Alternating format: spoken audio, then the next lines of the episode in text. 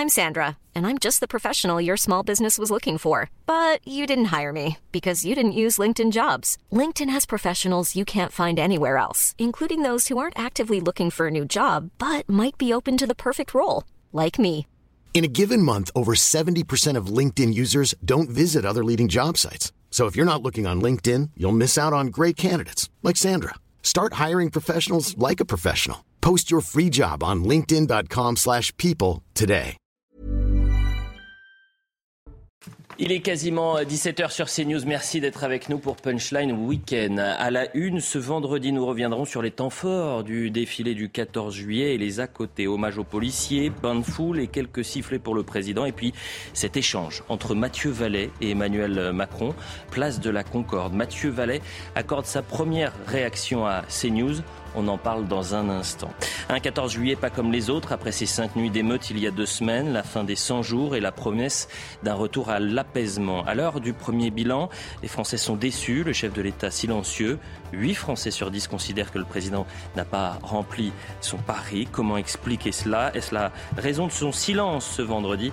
Élément de réponse dans Punchline Weekend. Enfin, 130 000 policiers et gendarmes seront encore mobilisés ce soir pour éviter des débordements. Des dizaines de villes ont fait une croix sur le feu d'artifice. Hier, ce dispositif, il faut le dire, inédit, aura permis de contenir les fauteurs de troubles. Voilà le programme. Je vous présente les invités dans un instant. Mais avant cela, le point sur l'information avec vous, Simon. Cher Simon, bonjour. Je comprends pas.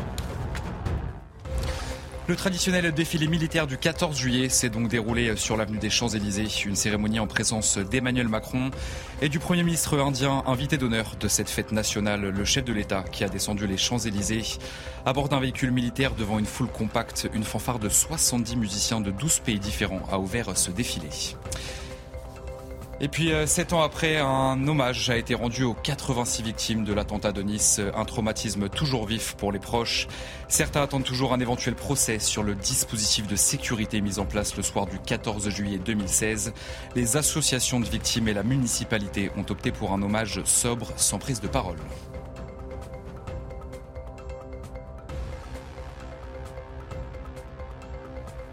Merci Simon pour euh, ces, euh, ces, grands titres. On vous retrouve à, à 17h30. On est avec Florian Tardif euh, ce vendredi. Cher Florian, bonjour.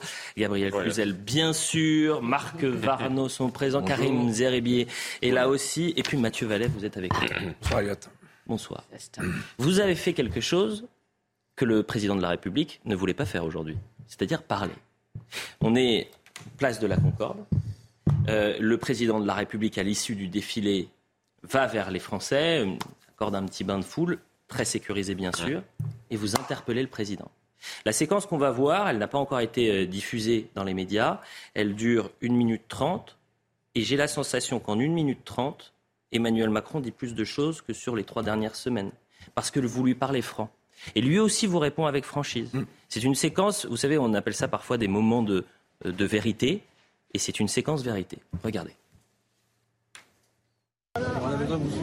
Les gendarmes, même quand c'est difficile. Et je, le fais en permanence. Même le policier qui a tiré, vous savez. Mais non, là je suis en désaccord avec vous, c'est que soutenir, ça n'est pas être complaisant. Je sais bien, mais je soutiens, justice. oui, mais j'ai toujours laissé la justice faire. Je n'ai jamais parlé d'un cas individuel. Je n'ai jamais parlé d'un cas individuel. ils tiennent la République à bout de bras, c'était dur. La République, elle tient par l'ordre Ouais. et elle tient avec des policiers qui respectent toutes les règles l'enseignement. Exactement, mais euh, c'est pour ça qu'on doit aussi la transparence. Tout à fait. Et donc soutenir, à fait. Donc vous m'avez toujours vu à vos côtés quand vous étiez attaqué. Vous m'avez toujours vu à vos côtés quand il a fallu investir et créer des postes. Moi, je ne soutiens pas les policiers en supprimant des postes. C'est vrai. Mais le soutien moral, c'est important. Et je soutiens moralement les, familles et les C'est policiers. pour les gens. Dans les, les commissariats et les brigades de Ils sont gendarmerie. et on- là, on crée 200 brigades. Simplement, quand il y a une connerie qui est faite, il faut le dire. Et je suis désolé de voir certains élus, notamment de l'extrême gauche, qui font la Non, mais ça, il faut pas. et Les slogans euh, intolérables que je ne vais même pas répéter qu'on a entendus, il faut être intraitable parce que la police, je dis toujours, elle sert l'ordre républicain. La police, ça n'est pas un camp. Exactement. Elle sert la loi de la République. C'est pas une bande, exactement. C'est au-dessus. En tout cas, vous avez défamé des hommes qui sont fiers de leur pays. et moi je suis fier d'eux. Et on est fiers Et de leur famille. Merci, merci beaucoup. Prenez votre- soin de vous. Au revoir, monsieur le Président. 1 minute 30 avec énormément de thématiques. Mathieu Vallet, est-ce que vous, vous aviez préparé, euh, vous aviez réfléchi à cela? C'est-à-dire, vous étiez dit, je veux interpeller le président aujourd'hui. D'abord, j'étais venu voir euh, tous les corps de la police qui défilaient sur le 14 juillet, les gardiens, les officiers, les commissaires, les cadets de la République et les motards. Et en fait, on était en tribune, et puis le président est arrivé. Et comme ça fait des semaines qu'on en prend plein la figure, et que d'une certaine manière, beaucoup de policiers estiment que l'état de droit n'est pas respecté correctement dans notre pays, j'ai interpellé le président pour lui dire que ce policier qui a tiré à Nanterre avait le même droit que tous les citoyens, c'est-à-dire la présomption d'innocence. Alors il a dit qu'on n'était pas d'accord. Il m'a rapidement coupé lorsque j'ai évoqué l'affaire. Et effectivement, quand je lui ai dit que la présomption d'innocence s'appliquait, que je croyais en la justice de mon pays, il n'a pas non plus développé outre mesure ses propos. Ensuite, il m'a rappelé qu'il y avait des policiers et des gendarmes en termes de poste qui avaient été créés, dont acte, c'est vrai. D'ailleurs, on était tellement bas il y a dix ans qu'on ne peut pas faire plus bas. Et ensuite, on a parlé effectivement des propos de l'extrême gauche et de toute une classe politique qui aujourd'hui fait de la police une cible et qui veulent nous démolir moralement et qui touche les policiers et les gendarmes. Parce que les policiers et les gendarmes servent la République et je l'ai rappelé au président, c'est pour ça que je dis un soutien sans faille pour lui faire comprendre que parfois ça n'avait pas été le cas. Vous avez eu la sensation ces dernières semaines d'avoir été lâché par le président de la République? J'ai eu la sensation, comme beaucoup de mes collègues durant les dernières semaines, que notre collègue à Nanterre avait été lynché et lâché, notamment en termes de droit de présomption d'innocence. Et quand on dit qu'il y a une présomption de culpabilité et que les policiers sont quasiment pardon, considérés comme des sous-hommes. On a la Ligue des droits de l'homme, on a le chef de l'État, on a certaines personnes qui nous expliquent que le policier est condamné d'entrée de jeu alors que l'enquête n'a pas été faite par la justice ou qu'il n'y a pas eu de blessés ou de euh, difficultés chez les policiers et les gendarmes lors des opérations de maintien de la Sainte-Soline. Je suis désolé, aujourd'hui, trop c'est trop. Et je pense que être juste, c'est dire les choses correctement. Et si je peux terminer, en réalité, sur cette affaire de Nanterre, si dès le début, on avait le chef de l'État et la chef du gouvernement qui avaient dit il y a une action de police qui peut interroger, dans un état de droit, c'est normal que les policiers et les gendarmes rendent des comptes, d'ailleurs, plus que les autres. Hein, on est la plus contrôlée et la plus sanctionnée des administrations. Derrière, il faut laisser la justice passer. Et c'est toujours difficile pour un policier ou un gendarme de faire face à un refus d'obtempérer et d'essayer de protéger sa vie en un dixième de seconde. On n'a pas entendu ces propos de vive réalité et être concret. Et la réalité, c'est que on a été sacrifié sous l'autel de l'ordre public et malheureusement, ça n'a pas empêché les émeutes. Je pense que le courage politique, c'est de dire ce que vivent les policiers et les gendarmes dans la vraie vie. Et d'une certaine manière, quand c'est difficile et qu'on a les mains dans le cambouis, c'est à ce moment-là qu'on voit les valeurs des femmes et des hommes qu'on dirige et surtout des femmes et des hommes qui sont à la tête de notre République. Euh, et on reviendra et on réécoutera le président qui avait euh, qualifié, qui était revenu sur euh, ce drame en disant c'est injustifiable et un cas inexplicable et, inexcusable. Et, inexcusable. Donc c'est ces termes qui vous avez heurté euh, Mathieu Vallet et qui avait heurté une partie de la police. Oui, alors comme c'est la fête du 14 juillet, la fête nationale, la fête de tous les Français, je ne voulais pas faire euh, d'un échange euh, une mauvaise communication. Je voulais, dans le respect de la fonction du président de la République, dans sa fonction de chef de l'État, on le rappelle suffisamment assez les policiers et les gendarmes, qu'il est garant de l'indépendance de la justice, garant de la continuité des pouvoirs publics, et qu'en réalité, quand on dit aux policiers et aux gendarmes, dissuader, disperser, interpeller, quand c'est la stratégie qui était hier soir, il faut qu'on assume aussi que quand les policiers et les gendarmes vont faire des interpellations, il n'y a pas forcément tout le temps des belles images comme en ordre public. Bien sûr, Mathieu Vallée, euh, vous dites au président de la République, la police porte la République à bout de bras. Et là, il vous répond. Il vous dit, euh, euh, c'est pas vraiment ça. C'est pas seulement ça, du moins. sur la forme, je, je vois qu'il vous serre la main, qu'il vous regarde, qu'il ne quitte pas votre regard en quelque sorte. Quelle sensation vous avez eue quand vous avez échangé avec le président? Puisque je le rappelle, les policiers, il y a deux mois de cela, avaient publié une lettre ouverte en demandant on veut aller à l'Elysée rencontrer le président. Banco avait dit l'Elysée, sauf que vous avez rencontré euh, ses chefs de cabinet, qui n'ont pas le président. Après euh, euh, trois mois de, de, de, de tension lors de la réforme des retraites et 1600 policiers et gendarmes blessés.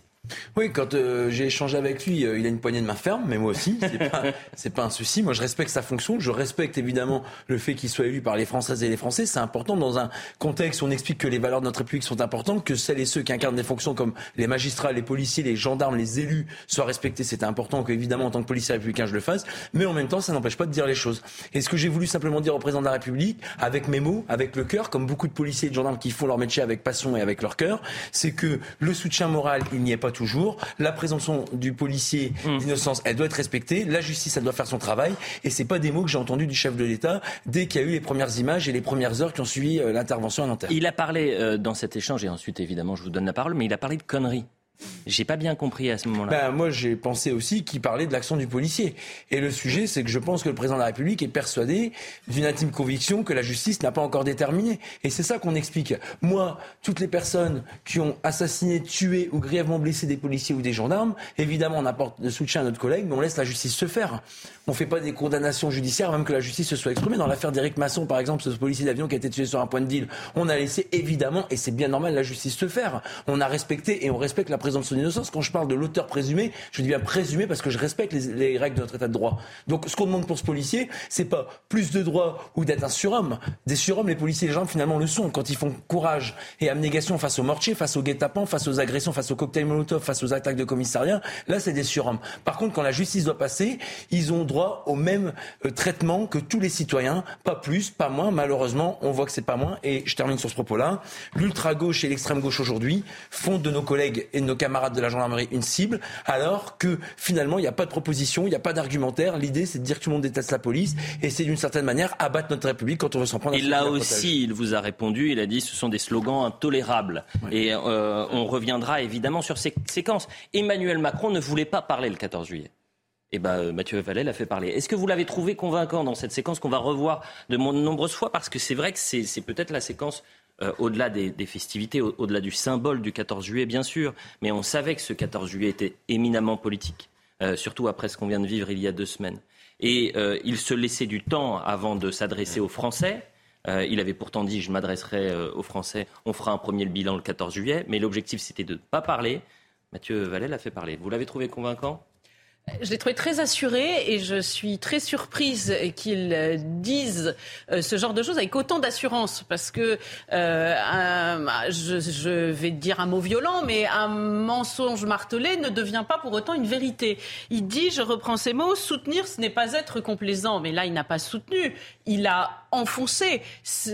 On aurait admis ce propos s'il avait dit du policier, écoutez, on ne sait pas ce qui s'est passé, il faut laisser à la justice le temps de faire son œuvre Point. C'est tout. C'est, En l'occurrence, là, il a dit, et vous avez répété ces mots, il a dit, il s'est passé quelque chose d'inexcusable et euh, d'inexplicable en parlant de du policier. Donc, il a parlé à la place de la justice. C'est pas soutenir, encore une fois, c'est mettre la, tête de la police sous l'eau. Euh, et deuxième chose, je regrette déjà qu'il utilise ce mot de connerie. Ça fait la deuxième fois. Du reste, c'est il y a un parallélisme des formes. Il utilise le mot connerie pour parler euh, de ce que font les émeutiers. Il utilise le mot connerie pour parler de ce que font les policiers. Sur la forme, euh, c'est un mot qui n'est pas approprié. Pardon. Je, pense qu'un un président ne devrait pas parler comme ça, tout d'abord. Et puis en plus, là encore, il parle à la place de la justice.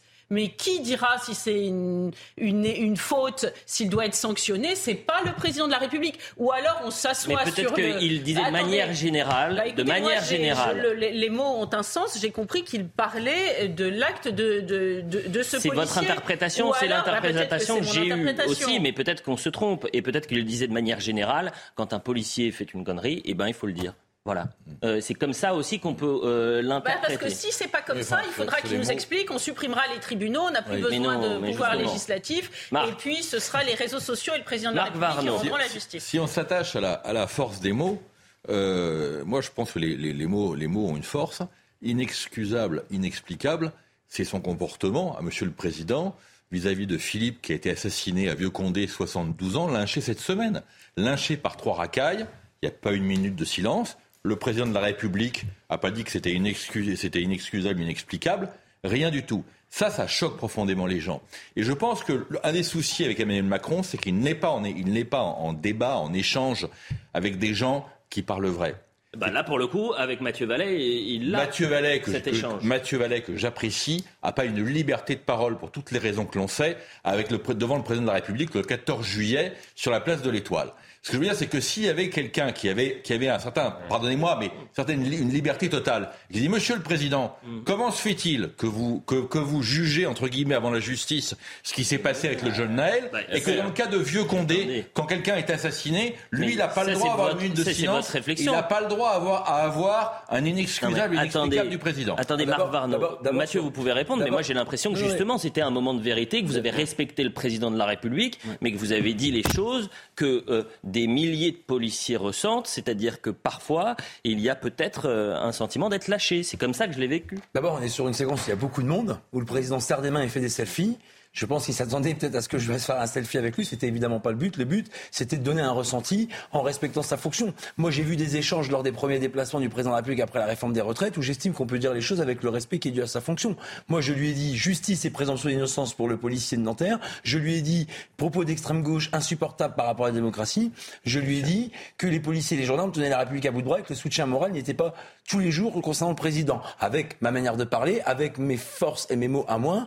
Et je pense que finalement, il n'y a pas besoin de faire un bad buzz ou qu'il y ait besoin d'être euh, arrogant ou méprisant pour le, pour le dire. Enfin, Mais c'est pour ça que je dis que c'est un. C'est pour ça que j'ai commencé euh, l'émission en disant c'est un instant de vérité. C'est-à-dire que vous respectez la fonction, vous respectez le président de la République que vous avez en face de, de vous, mais pour la première fois, euh, on voit un échange que les Français ne voient jamais, c'est-à-dire entre des responsables, que ce soit de la police, de santé, on a pu le voir un peu euh, ces derniers temps, mais cet échange qui peut-être manquait aux Français ces dernières semaines, de savoir ce qui se passait véritablement, ce que ressentaient les policiers, et puis euh, le, discours du président qu'il devait avoir le 14 juillet et qui n'a pas finalement eu, lieu. Comment vous le décryptez, Karim Zerebi non, je trouve cet échange intéressant, mais j'avoue que je reste un peu sur ma faim parce que ce que vous appelez un instant de vérité, moi j'aimerais que ça se fasse autrement qu'entre deux poignées de main euh, sur des sujets aussi importants. Et je pense que le président a tort de ne pas accorder plus de temps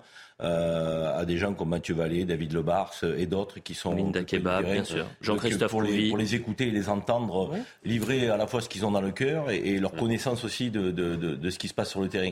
Et je pense que on ne peut pas se satisfaire d'une minute trente entre deux poignées de main. Mathieu, il a, il a attrapé au vol cet instant, il en a profité, certes, mais c'est malheureux, j'ai envie de dire, qu'ils doivent être obligés de profiter de cet instant comme il l'a fait et de ne pas avoir un temps plus long avec le président, sans caméra, pour dire ce qu'il a mhm. envie de dire, mhm. que le respect de la fonction, évidemment, qui s'impose, mais que le président puisse aussi écouter euh, des gens qui sont représentatifs euh, des fonctionnaires de police. Euh, et encore une fois, je pense que c'est là, à mon avis, le bas blesse. C'est que le président devrait le faire avec des gens comme Mathieu Vallée, comme David Lebars pour la police, mm. avec d'autres personnes représentatives pour mm. l'hôpital. Je veux dire, parce que on peut pas avoir simplement, je dirais, comme interface, soit son ministre, soit un, fusible entre les deux. Mm. Il faut aussi que le président écoute écoute avec humilité les femmes et les hommes qui connaissent ce qui se passe sur le terrain. Je voudrais qu'on revienne sur la séquence justement euh, après le drame de Naël où le président de la République est interpellé et il donne sa, première réaction, si mes souvenirs sont bons, il est à Marseille. Revoyons cette séquence. Je veux ici dire l'émotion de la nation tout entière après euh, donc euh, ce qui est arrivé et la mort du jeune Naël et dire à, à sa famille toute notre solidarité et l'affection de la nation. Nous avons un adolescent qui, euh, a été tué. C'est euh, inexplicable, inexcusable. Et d'abord, ce sont des mots euh, d'affection, de peine partagée, de soutien à sa famille et à ses proches inexplicable, inexcusable. Florian Tardif, cette séquence qui vient de se passer cet après-midi avec Mathieu Vallet, c'est tout ce dont le président de la République ne voulait pas euh, aujourd'hui. C'est garder le silence, temporiser avant de savoir ce qui va se passer ce soir et cette crainte de nouvelles euh, tensions euh, pour le, 14 juillet avant de faire un, véritable bilan. Oui, c'est éviter que les mots, parfois malheureux qu'il peut avoir, ne tendent un petit peu plus la, la société. Lorsque l'on voit effectivement l'impact, et on peut le comprendre, psychologique et cela a été euh, très bien expliqué euh, à l'instant par Mathieu Vallet, qu'ont pu avoir ces deux mots. Alors même que la police, depuis pas mal d'années maintenant, est, obligée de garantir la sécurité des, Français, bien évidemment, c'est son rôle mais de garantir la sécurité des Français dans le cadre de mouvements d'émeutes, de manifestations, qu'elles soient sporadiques, spontanées ou bien organisées, que ce soit par des acteurs politiques ou des leaders syndicaux, enfin, quand on fait le résumé tout de même euh, de euh, ce qu'a dû euh, faire la police ces six dernières années, on peut comprendre qu'effectivement, ces, mots ont eu un impact fort vis-à-vis d'eux et, et, on comprend ce que, ce que vous avez voulu dire au président de la République et je pense que cet échange était important. Euh, en revanche, sur, euh, sur la, prise de parole du, du, président de la République, oui, c'était euh, très clairement pour, pour éviter d'être en décalage, en quelque sorte, entre une prise de parole pour tenter de conclure son jour d'apaisement, pour reprendre le terme qu'il avait utilisé, et potentiellement de nouveaux débordements, de nouveaux policiers attaqués, de nouvelles voitures brûlées.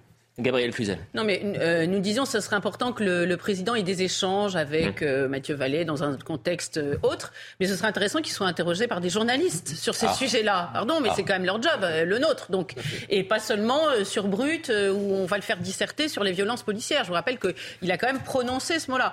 Donc, et, et, ça me semble même nécessaire parce que moi, je voudrais revenir sur ces mots inexcusables et inexplicables. Ils ont été très violents pour les forces de l'ordre, qui de fait, vous avez raison quand même, hein, tiennent le pays. Ça, c'est, il n'y a pas de doute depuis un certain nombre de mois. Sans, les forces de l'ordre, je ne sais pas très bien ce que euh, l'ordre dans ce pays voudrait, signifierait encore. Euh, mais, euh, mais aussi, il est violent pour le reste du pays parce que Marc a raison. C'est-à-dire que toutes les autres victimes à chaque fois qu'il y a une victime, par exemple, de délinquant, vous parliez de Philippe, ce fleuriste dans ce pays, il n'y a pas le président de la République qui exprime des mots d'amitié à la famille, etc. Donc il a accrédité l'idée que cette victime-là, c'est-à-dire le Naël, valait plus que les autres victimes. Donc finalement, le détonateur du reste des émeutes, bah, il est peut-être là. C'est-à-dire qu'on euh, on, a, on, a, eu cette idée que de fait, c'était dramatique, bien plus dramatique que les autres victimes. Donc ça, me paraît être des mots euh, extrêmement euh, malvenus. Et le mot est faible. Non, je ne partage pas euh, ce qu'il dit là, parce qu'encore une fois, sinon c'est tous les jours qu'il faudrait faire des minutes de silence, malheureusement. Parce que quand vous parlez de ce septuagénaire, de, que dans le même temps, je lisais dans les faits divers qu'un jeune de 24 ans, Miloud, à Toulouse, a été roué de coups. Alors il faut faire une minute de, pour Miloud, bah parce que sinon on va dire machin. Donc on va passer notre journée. Alors si vous dites à un moment donné, s'il vous, plaît, hein. s'il vous plaît, vous dites souvent, il ne faut pas passer euh, à, notre temps à faire des marches blanches, des commémorations, il faut quand même passer à l'action. Oui, il faut passer à l'action. Et si à chaque chaque fois qu'on a un mort euh, de, que malheureux et dramatique, donc on faisait des mmh. du ciel, malheureusement on en ferait plusieurs fois par jour. Moi je crois que Naël, ce qui a, ce qui, ce qui a choqué, c'était effectivement ces images. Alors le président s'est précipité dans son explication. Je pense qu'effectivement il aurait pu être plus prévoyant sur les termes de respect de la présomption d'innocence. Là, je, je, je, suis assez d'accord avec euh, Mathieu Valleux. Après, c'est vrai que les images telles qu'elles nous ont été renvoyées ont interpellé, ont choqué parce qu'on n'a pas l'habitude de voir un policier mettre en joue quelqu'un sans avoir le sentiment, sans avoir le sentiment, quand on reste sur le domaine sentiment, d'être en danger et de faire feu. De Avançons un tout petit peu et restons sur cet échange entre Mathieu Vallet et le président de la République. Il y a eu deux parties. Donc il y a eu une première réponse euh, sur, en tous les cas, un premier échange sur le drame qui a touché Naël et vous qui appelez au respect de la présomption euh, d'innocence. Et puis il y a la deuxième partie où euh, vous dites au président de la République sur le terrain, on est en difficulté. Et puis, on est mis en difficulté aussi par l'ultra-gauche. Euh, on est mis en difficulté par ces gens euh, qui euh, scandent tout le monde déteste la police. Revoyons cette séquence, c'est samedi dernier, manifestation qui, je le rappelle, est interdite, manifestation organisée par Assa Traoré. Des députés La France Insoumise sont présents au son de Tout le monde déteste la police.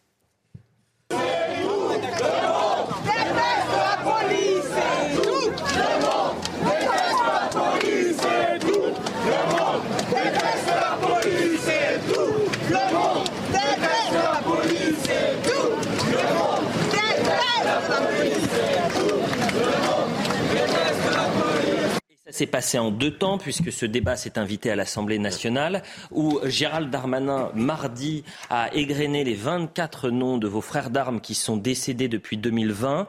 L'Assemblée nationale, tous les députés se mobilisent et se lèvent, rendent hommage à ces policiers, tous, sauf certains de la France insoumise et des Verts. Regardez.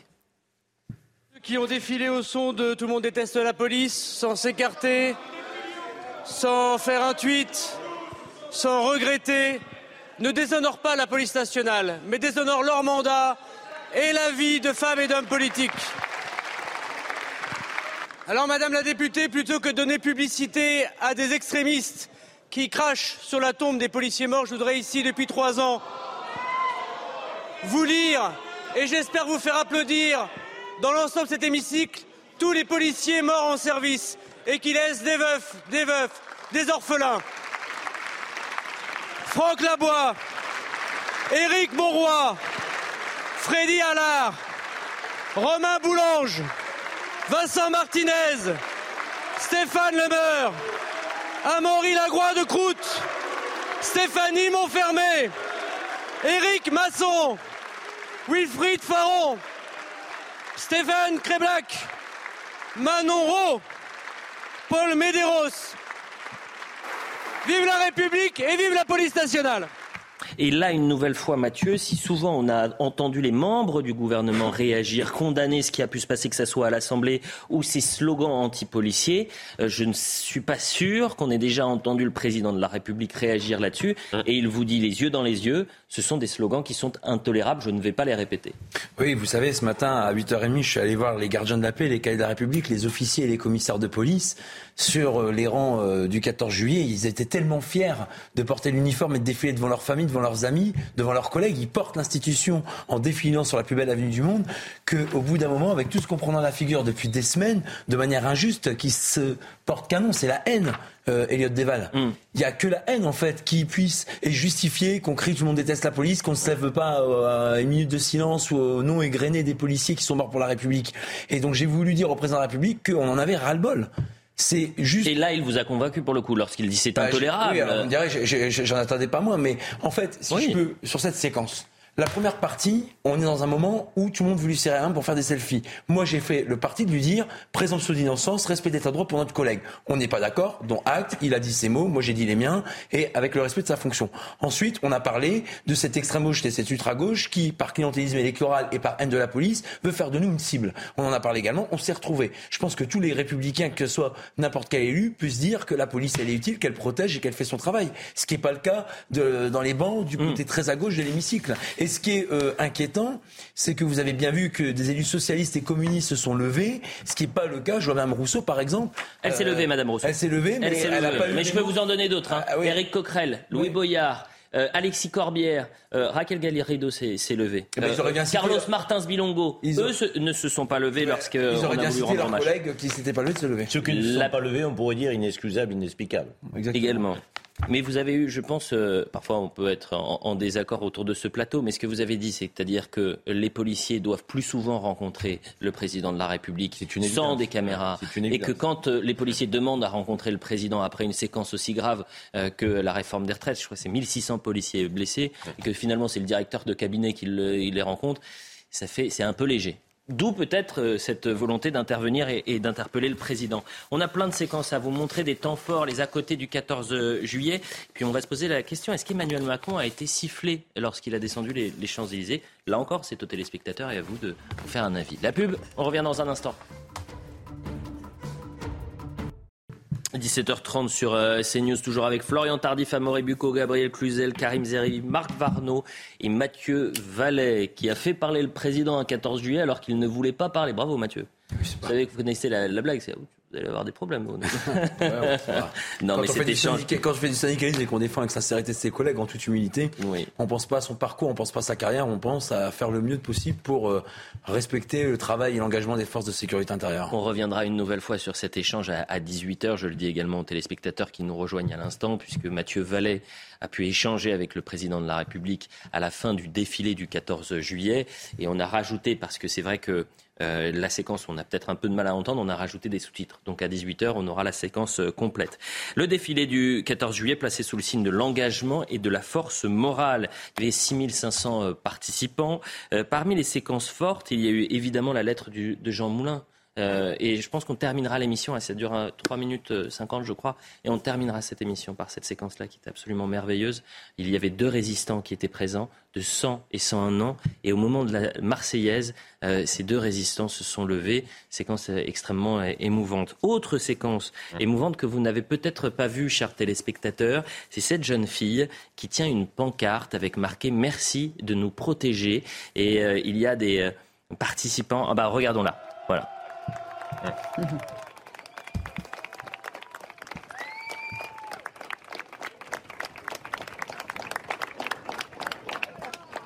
Euh, Mathieu, qui sont les... Euh, alors je vais peut-être dire une Bêtise, ce sont des policiers, des gendarmes qui sont présents face à Vous avez des policiers, vous avez des, élèves gardiens de la paix et vous avez des cadets de la République. Alors les élèves gardiens de la paix, c'est ceux que vous voyez en chemise d'honneur euh, longue, blanche. Remettons la séquence pour qu'on la voit. Allez-y, Mathieu. Non, continue, continue. Et des cadets de la République qui ont un polo avec un logo bleu marqué cadets de la République. Alors les cadets de la République, c'est permettre à des jeunes qui n'ont pas de diplôme de pouvoir intégrer une formation pendant un an en école de police et en centre de formation euh, scolaire pour pouvoir après être policier adjoint et passer ensuite au concours de gardien de la paix. En gros, pour ceux qui n'ont rien et qui n'ont pas de diplôme, on a une institution qui permet par l'effort, le travail, le mérite de pouvoir passer de cadet de la République à gardien de la paix. Vous avez même des cadets de la République qui deviennent jusqu'à commissaire de police en passant tous les grades de la police nationale. Effectivement, cette petite fille qui représente la jeunesse, lorsqu'elle brandit ce panneau de soutien, ça fait chaud au cœur parce que on ne doute absolument pas du soutien des Françaises et des Français qui a plus de 73%.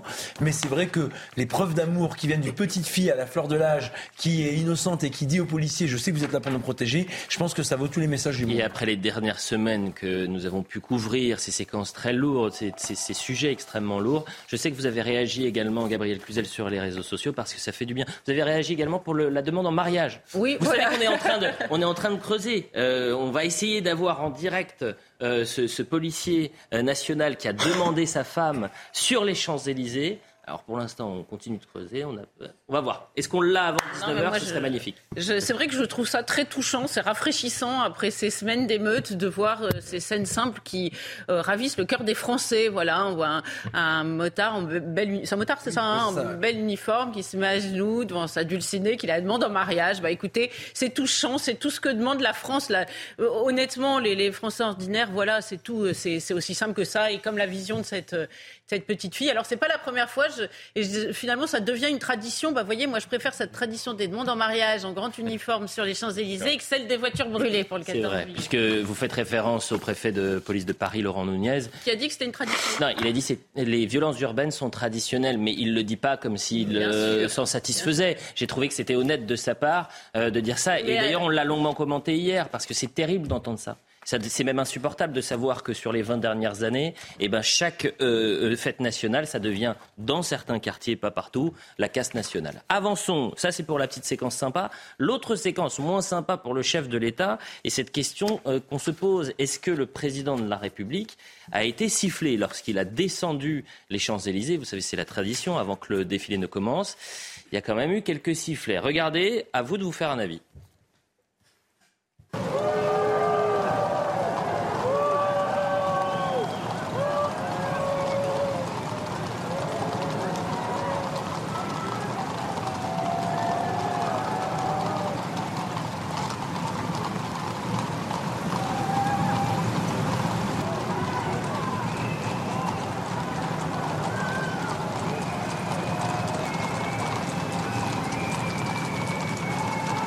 Donc ça n'est pas, faut euh, évidemment raison garder, ça n'est pas une bronca, loin de là. Et je trouve que c'est un peu malhonnête de certains responsables politiques sur les réseaux sociaux d'avoir dit il a été copieusement sifflé. Par exemple, Nicolas Dupont-Aignan, Macron copieusement sifflé lors du défilé du 14 juillet ne prendra pas la parole pour le bilan de ces 100 jours qui sont un échec pour 80% des Français. Ça c'est factuellement vrai, on va en parler dans un instant. La fête nationale est même annulée dans plusieurs communes. Là aussi c'est vrai, suite aux émeutes. Comment peut-il continuer? Siffler ou pas siffler Marc Varnaud? Mais de toute façon, c'est peut-être pas le moment de le siffler. Euh, un 14 juillet, on oublie. Pas le sentiment qu'il a été, qu'il a été sifflé, au sens auquel on l'entend. C'est-à-dire qu'on n'entend pas un sifflet fort et massif qui couvre tous les autres bruits. Euh, il y a du bruit comme tous les 14 juillet, mais ni plus ni moins. Alors c'est sûr que contrairement au, 8 mai dernier, les Champs-Élysées n'étaient pas vides. Et les 8 mai dernier, ils sortaient de 4 mois de 4 mois d'émeutes, enfin d'émeutes, de 4 mois de manifestations violentes, euh, plus 100 jours, on arrive aujourd'hui. Moi, j'ai pas l'impression qu'il était hué. Et le fait de huer le président de la République le 14 juillet, c'est toujours quelque chose qui me choque, si vous voulez. C'est une espèce de défiance au système qui, moi, me plaît pas. Alors après, on est d'accord ou pas d'accord avec le président de la République. Je crois qu'il y a des choses qu'on fait, des choses qu'on fait pas. Siffler le président le 14 juillet, je trouve pas ça bien. Gabriel. Non, euh, oui, mais il faut quand même dire la, réalité des choses. Moi, je, je n'étais pas là, j'ai regardé euh, à la télévision. On entend des sifflets, parce que si on commence à dire qu'il n'y a pas eu de sifflet, je ne sais pas s'il a été copieusement sifflé, pas copieusement sifflé, mais il y a eu des sifflets. Il faut, on est obligé. Et professionnels entre guillemets du désordre. mais euh, visiblement, c'était quand même les, les, caméras officielles. C'était pas un petit groupe qui s'était écouté oui. siffler. Donc il faut quand même assez, dire, pas mal dire, de déplacements du président de la République. Très souvent, il y a aussi un petit groupe qui se constitue, qui sait très bien que le président de la République va être dans les parages et qui tente justement euh, d'avoir sa séquence, entre guillemets, pour pouvoir ensuite euh, dénoncer sur les réseaux sociaux le fait que l'ensemble de la population française. J'entends votre raisonnement, mais simplement, on est obligé de, dire, de dire ce que l'on voit et ce que l'on entend, et on entend des sifflets. Au-delà des professionnels, s'il y a des, je ne savais pas qu'il y avait des professionnels de, des, des, des, des sifflets lors de, de cérémonies. En revanche, ce qui est euh, perturbant, c'est de se dire que même pour un 14 juillet, même pour un moment où justement c'est l'unité, euh, c'est le symbole, peut-être aussi il faut respecter cet espace-là, bah, il y a des Français qui ont un tel désamour pour le, président qui sont prêts à le siffler sur l'avenue des bah, Champs-Élysées. si on est honnête, tous les présidents de la République ont eu, euh, j'ai envie de dire, leur, leur petit groupe euh, d'opposants dans ces moments-là. Ça aurait pu être pire pour Jacques Chirac d'ailleurs. On en a même eu un qui effectivement a voulu apporter atteinte à sa vie, c'est Jacques Chirac, vous vous souvenez. Donc je veux dire, bon, je pense pas qu'il y ait eu de bronca, qu'il ait été hué. et franchement, ce sondage pour tous les présidents de la République, on pourrait le faire. Avançons donc. Euh, c'est pas forcément euh, l'info du, jour. En revanche, ça, c'est la polémique qui est en train de monter sur la Légion d'honneur. Je ne sais pas si vous avez vu cela. Euh, c'est euh, le 14 juillet la promotion civile à chaque fois. Et vous avez 358 personnes qui ont été décorées ce matin. Et Parmi ces 358 personnes, Patrick Pouyanné, c'est une promotion puisqu'il est euh, élevé au rang d'officier, lui qui avait déjà reçu la Légion d'honneur en 2015. On voit le sujet de Sarah Varny parce qu'il y a eu énormément de réactions euh, politiques qui étaient contre que le PDG de Total puisse euh, obtenir cette décoration. C'est sans grande surprise que les trois héros de l'attaque d'Annecy font partie de cette promotion. Le héros sac à dos Henri Anselme ainsi que Yassim Bounmoura et Georges Gerner ont été promus au grade de chevalier pour leur intervention lors de cette attaque au couteau. Au grade de chevalier également, le journaliste reporter d'images Armand Soldin, tué en Ukraine, a été décoré à titre posthume. Parmi les autres personnalités distinguées, l'écrivain Giuliano D'Ampoli, Grand Prix de l'Académie française pour le match du Kremlin, la chanteuse Sheila, ainsi que la championne du monde de boxe Sarah Ouramoun font partie de cette promotion du 14 juillet. Patrick Pouyanné, le PDG de Total Energy, a lui été élevé au rang d'officier de la Légion d'honneur. Côté politique, l'ancien Premier ministre Dominique de Villepin a été directement promu commandeur pour récompenser sa carrière hors du commun. Enfin, la dignité de Grand Croix, la plus haute distinction de la Légion d'honneur, a été décernée à André Gros, résistant déporté, ainsi qu'au Premier ministre indien Narendra Modi, invité d'honneur du 14 juillet. Et alors, les réactions politiques ont, fusé, ou militantes d'ailleurs. Camille Etienne, vous savez, la militante euh, écologiste a, qui a réagi, c'est une blague. Sandrine Rousseau, le niveau de cynisme, de déni climatique, de sentiment de toute puissance et d'impunité du président de la République est absolument euh, incroyable. Il traite sur le plan de la blessure d'ego, ce qui révèle, relève pardon, euh, de notre mise en danger collective. Alma Dufour, cette grosse farce sur les 100 jours d'apaisement se terminera donc par un immense doigt d'honneur au changement climatique et aux millions de Français euh, qui sautent des repas à cause de l'inflation. Euh, Patrick Pouet décoré, ça vous choque ou pas? Est-ce que c'était le bon moment euh, après toutes les polémiques autour de, Total? Alors, ça me choque absolument pas. Il faudrait peut-être rappeler quand même que Total ne gagne pas un euro en France, mais qu'il perd de l'argent et que ça se titre qu'ils n'ont pas payé d'impôts sur les bénéfices en France. Total paye 30 milliards d'impôts au niveau mondial. Alors, il faut aussi expliquer les choses parce que c'est vrai que c'est tellement facile de, de, critiquer le groupe le plus rentable de France quand on n'explique rien. Spécialité. Donc il faut expliquer les choses. Total paye beaucoup d'impôts, beaucoup d'impôts. Il paye également beaucoup de taxes en France. Mais s'il ne paye pas d'impôts sur, sur, les, sur les résultats, c'est parce qu'ils perdent de l'argent en France. Sur la Légion d'honneur, plus largement, à chaque fois, on nous mentionne les, les, les, les 20 personnes les plus connues, les plus reconnues, les plus méritantes qui reçoivent la Légion d'honneur. On ne parle jamais des 320 autres. Les copains d'abord. Moi, j'aimerais qu'on parle des 320 autres, parce que dans les 320 autres, c'est quand même, pardonnez-moi, mais collector. qu'on a le chef cuisinier, des chefs de service. C'est les copains d'abord et puis les copains toujours. J'invite tout le monde à aller sur le site du gouvernement, le site de la Légion d'honneur, et de regarder la liste nominative. Et vous y remarquerez une chose, c'est qu'il y a beaucoup de gens qui sont présidents d'associations sans aucun détail, président de société ou directeur général de telle collectivité sans aucun détail. Ce serait bien qu'on nous mette les détails, qu'on puisse reconnaître ces gens, afin de savoir qu'est-ce qu'ils ont fait d'extraordinaire pour la France, qui leur a valu la Légion d'honneur. Qui a la Légion d'honneur autour du plateau Vous l'avez pas, Gabriel Je crois qu'il faut la demander. Euh, il faut être sollicité par une autre personne. Faut que quelqu'un la demande pour vous. Voilà. Bon. Sauf dans l'armée. Je vais la demander pour, euh, pour vous six. L'année prochaine, je la demande pour, pour, pour, vous six. C'est dommage qu'il n'y ait pas plus de gens euh, dont on indiquait qui assumer des fonctions essentielles, les métiers essentiels dans notre société quand, euh, quand nous étions en pleine période de crise, Covid et compagnie. Euh, est-ce qu'il y a ces anonymes Est-ce qu'ils sont aussi récompensés euh, Ah bah oui, Henri par exemple. Oui, non, mais Henri, c'est pas un anonyme aujourd'hui. Henri, il a fait la Excusez-moi. Moi, je, je, je, pense à ceux qui, à mon avis, ramassé aussi nos détritus de, que quand on était en pleine Covid et qu'on sortait pas et qu'eux étaient obligés de sortir. Je pense à des gardiens de la paix qu'on pourrait aussi récompenser. je veux dire, et, je pense à des infirmières, des aides-soignantes qui tous les jours exercent dans des conditions très difficiles. On pourrait aussi les récompenser. Je veux dire, si on récompense Sheila, donc on peut récompenser non, mais Sheila, elle a quand même fait rayonner la. oui, mais elle, a, fait rayonner. Non, mais le problème, c'est qu'on mélange. C'est un peu le mélange de la, la, carte Michou, du lapin avec cette Légion d'honneur. Moi, je suis la première à trouver que les artistes devraient. Euh, d'ailleurs, ils pouvaient décorer d'autres choses, hein, être chevalier des arts et des lettres, je ne sais pas. Mais la Légion d'honneur, elle, devrait être euh, réservée à certains. C'est vrai que c'est un peu étrange de voir euh, des soldats morts au Mali recevoir la Légion d'honneur à titre posthume. Et François de Rugy, bon, il a sans doute beaucoup de mérite, mais pas celui-là, ou Agnès Buzyn. Et c'est vrai que c'est troublant, c'est vrai, de, de voir ce, ce mélange des genres. Et peut-être faudrait-il penser à une autre récompense euh, que, que, la Légion d'honneur et la garder pour des Marc cas. Marc en un mot, s'il vous plaît, parce qu'on a énormément de choses à traiter. Un truc qui est absolument hallucinant de ridicule, c'est qu'il y a la parité dans la Légion d'honneur. C'est-à-dire qu'il faut qu'il y ait absolument autant d'hommes que de femmes. C'est n'importe quoi. Est-ce que c'est écrit en écriture inclusive? Pas encore, mais, on va y venir, vous inquiétez pas. La deuxième chose sont les quotas par ministère. C'est extraordinaire. C'est-à-dire que c'est-à-dire que les grandes institutions de l'État et, les ministères ont, une réserve, entre guillemets, de légions d'honneur qui peuvent attribuer. Non. Ah bah écoutez, regardez la liste, vous verrez, vous verrez.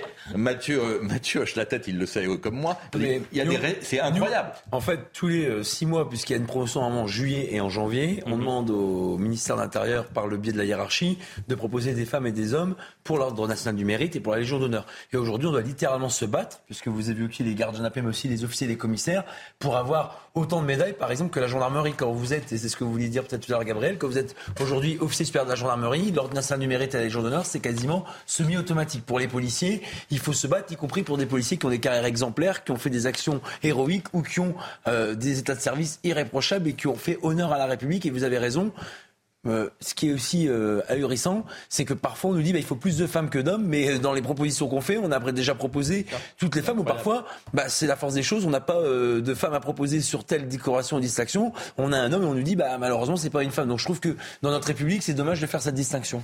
Et pour le Premier ministre indien, on a aussi des valeurs euh, de droits de l'homme à géométrie variable. Ah, c'est pas vrai. Les minorités chrétiennes et musulmanes dans son pays. Ah, vous êtes rousseauiste et pas euh, Jean-Jacques là pour le coup. C'est Sandrine Rousseau qui condamne la venue de. de non, pas sa venue, la remise de la Légion Et ça, ça vous dérange Mais excusez-moi, il persécute des minorités chrétiennes et musulmanes, donc ça, ah. ça dérange personne. je veux dire, est-ce qu'on s'en sert comme un outil diplomatique ou, ou, pas? Enfin, je sais pas. Vous voulez qu'on traite dans la deuxième partie de, de Punchline? Est-ce qu'il fallait euh, accueillir et décorer euh, le, président indien Écoutez, s'il si, si, ne fallait pas accueillir et pas décorer le président indien, je crois que malheureusement, on a 200 pays sur 200, qui vaut, sur 220, qu'il ne faut pas accueillir. Je crois qu'il faut. Personne ne dit qu'il ne faut pas l'accueillir, je parle de le récompenser. ne me faites pas dire ce que j'ai pas dit. Là-dessus, c'est un autre. Non, attendez, je ne parlais pas de toi. Je parlais, je parlais moi, je viens de le dire. Je répondais à la question qui m'était posée, euh, Karim. Je pense que si, que si on commence à distinguer effectivement des leaders étrangers, c'est casse-gueule pour parler clair, parce qu'il y a les trois quarts des dirigeants étrangers, effectivement, on peut leur reprocher quelque chose. Concernant le Premier ministre indien, alors est-ce qu'il fallait le décorer ou pas? J'en sais rien. Mais ce qui est clair, c'est que ces habitudes, ces traditions qui ont été dévoyées, où on décore de la Légion d'honneur euh, des, chefs d'État étrangers et des étrangers, hein, parce qu'il y en a 15 qui ont eu la Légion d'honneur cette fois-ci, je veux dire, ça, ça ne devrait pas exister. C'est-à-dire que ce type de distinction, ça devrait être autre chose que la Légion d'honneur, pour parler clair. D'ailleurs, je ne vais pas étendre, mais euh, hier, je mangeais avec des responsables policiers. Et dans le Val d'Oise, par exemple, le préfet du Val d'Oise et le directeur départemental de la sécurité publique du Val d'Oise, qui dirige tous les policiers du Val d'Oise, n'ont pas la Légion d'honneur. Ils ont eu une commande de police sur Hermont qui a perçu la Légion d'honneur parce qu'elle le mérite et qu'elle a un parcours exemplaire. Et en fait, heureusement qu'on a un chef d'un commissariat qui a la Légion d'honneur parce que sinon, ni le préfet, ni le directeur départemental, auprès duquel la commande voulait que ce soit lui qui lui remette la médaille, parce que quand vous êtes récipiendaire, vous choisissez votre parrain qui vous remet l'ordre national de la Légion d'honneur. Donc, voilà ce que je veux dire. Et le débat, c'est qu'on arrive à des situations absurdes où on veut que nos chefs puissent nous décorer, mais c'est pas possible parce qu'ils l'ont pas. Attention, Narendra Modi est Premier ministre et non euh, président indien. Donc euh, on va regarder la déclaration de euh, Sandrine Rousseau qui a réagi sur les réseaux sociaux. Modi et Pouyanné ont la Légion d'honneur. L'un encourage les violences contre les minorités, l'autre détruit population et nature. Les valeurs de notre République sont le respect des, des droits humains.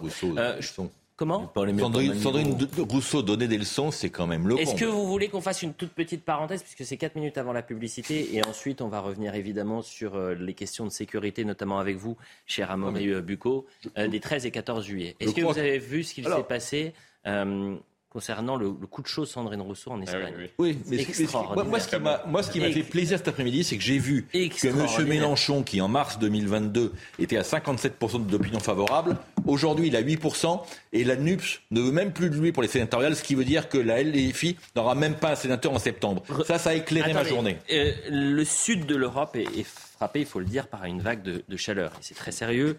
Euh, par exemple, on, a dépassé cette semaine les 40 degrés en Espagne. Mais vous avez vu le tweet de Sandrine Rousseau, puisque euh, voilà ce qu'elle a dit. Euh, il fait 60 degrés en Espagne, 60 degrés. Sauf que Sandrine Rousseau est loin d'être comment dire juste oui mais c'est pas ça que je voulais dire en tous les cas il y a une forme de malhonnêteté puisque elle parle de 60 degrés, c'est 60 degrés au sol et non 60 degrés dans l'air. Euh, il y a un docteur en agroclimatologie qui lui a répondu, Serge Zaka. Il manque des éléments importants de contexte. Cette mesure prise par satellite donne une information de la température de la surface du sol. Elle peut être de 15 à 20 degrés supérieure à l'air, suivant le type de sol et de sa couleur. Il n'a jamais fait 60 degrés en Espagne. C'est donc insensé. Euh, comment vous décrivez cela? C'est vraiment la petite blague avant la, la publicité, c'est pas très sérieux. Euh. Dit, là, Sandrine Rousseau discrédite euh, sa cause, tout simplement, parce que, évidemment, il, fait, il faisait 60 degrés en Espagne. nous le saurions, donc je, crois que ceux qui ont été le plus furieux contre elle, du reste, sont ceux qui défendent farouchement sa cause, parce que, évidemment, c'est ridicule. C'est ridicule. Mais je remarque que Sandrine Rousseau euh, elle peut dire tout ce qu'elle veut, c'est le phénix, elle renaît toujours de ses cendres, ça passe, bah, ça passe crème. C'est comme Eric Piolle cette semaine.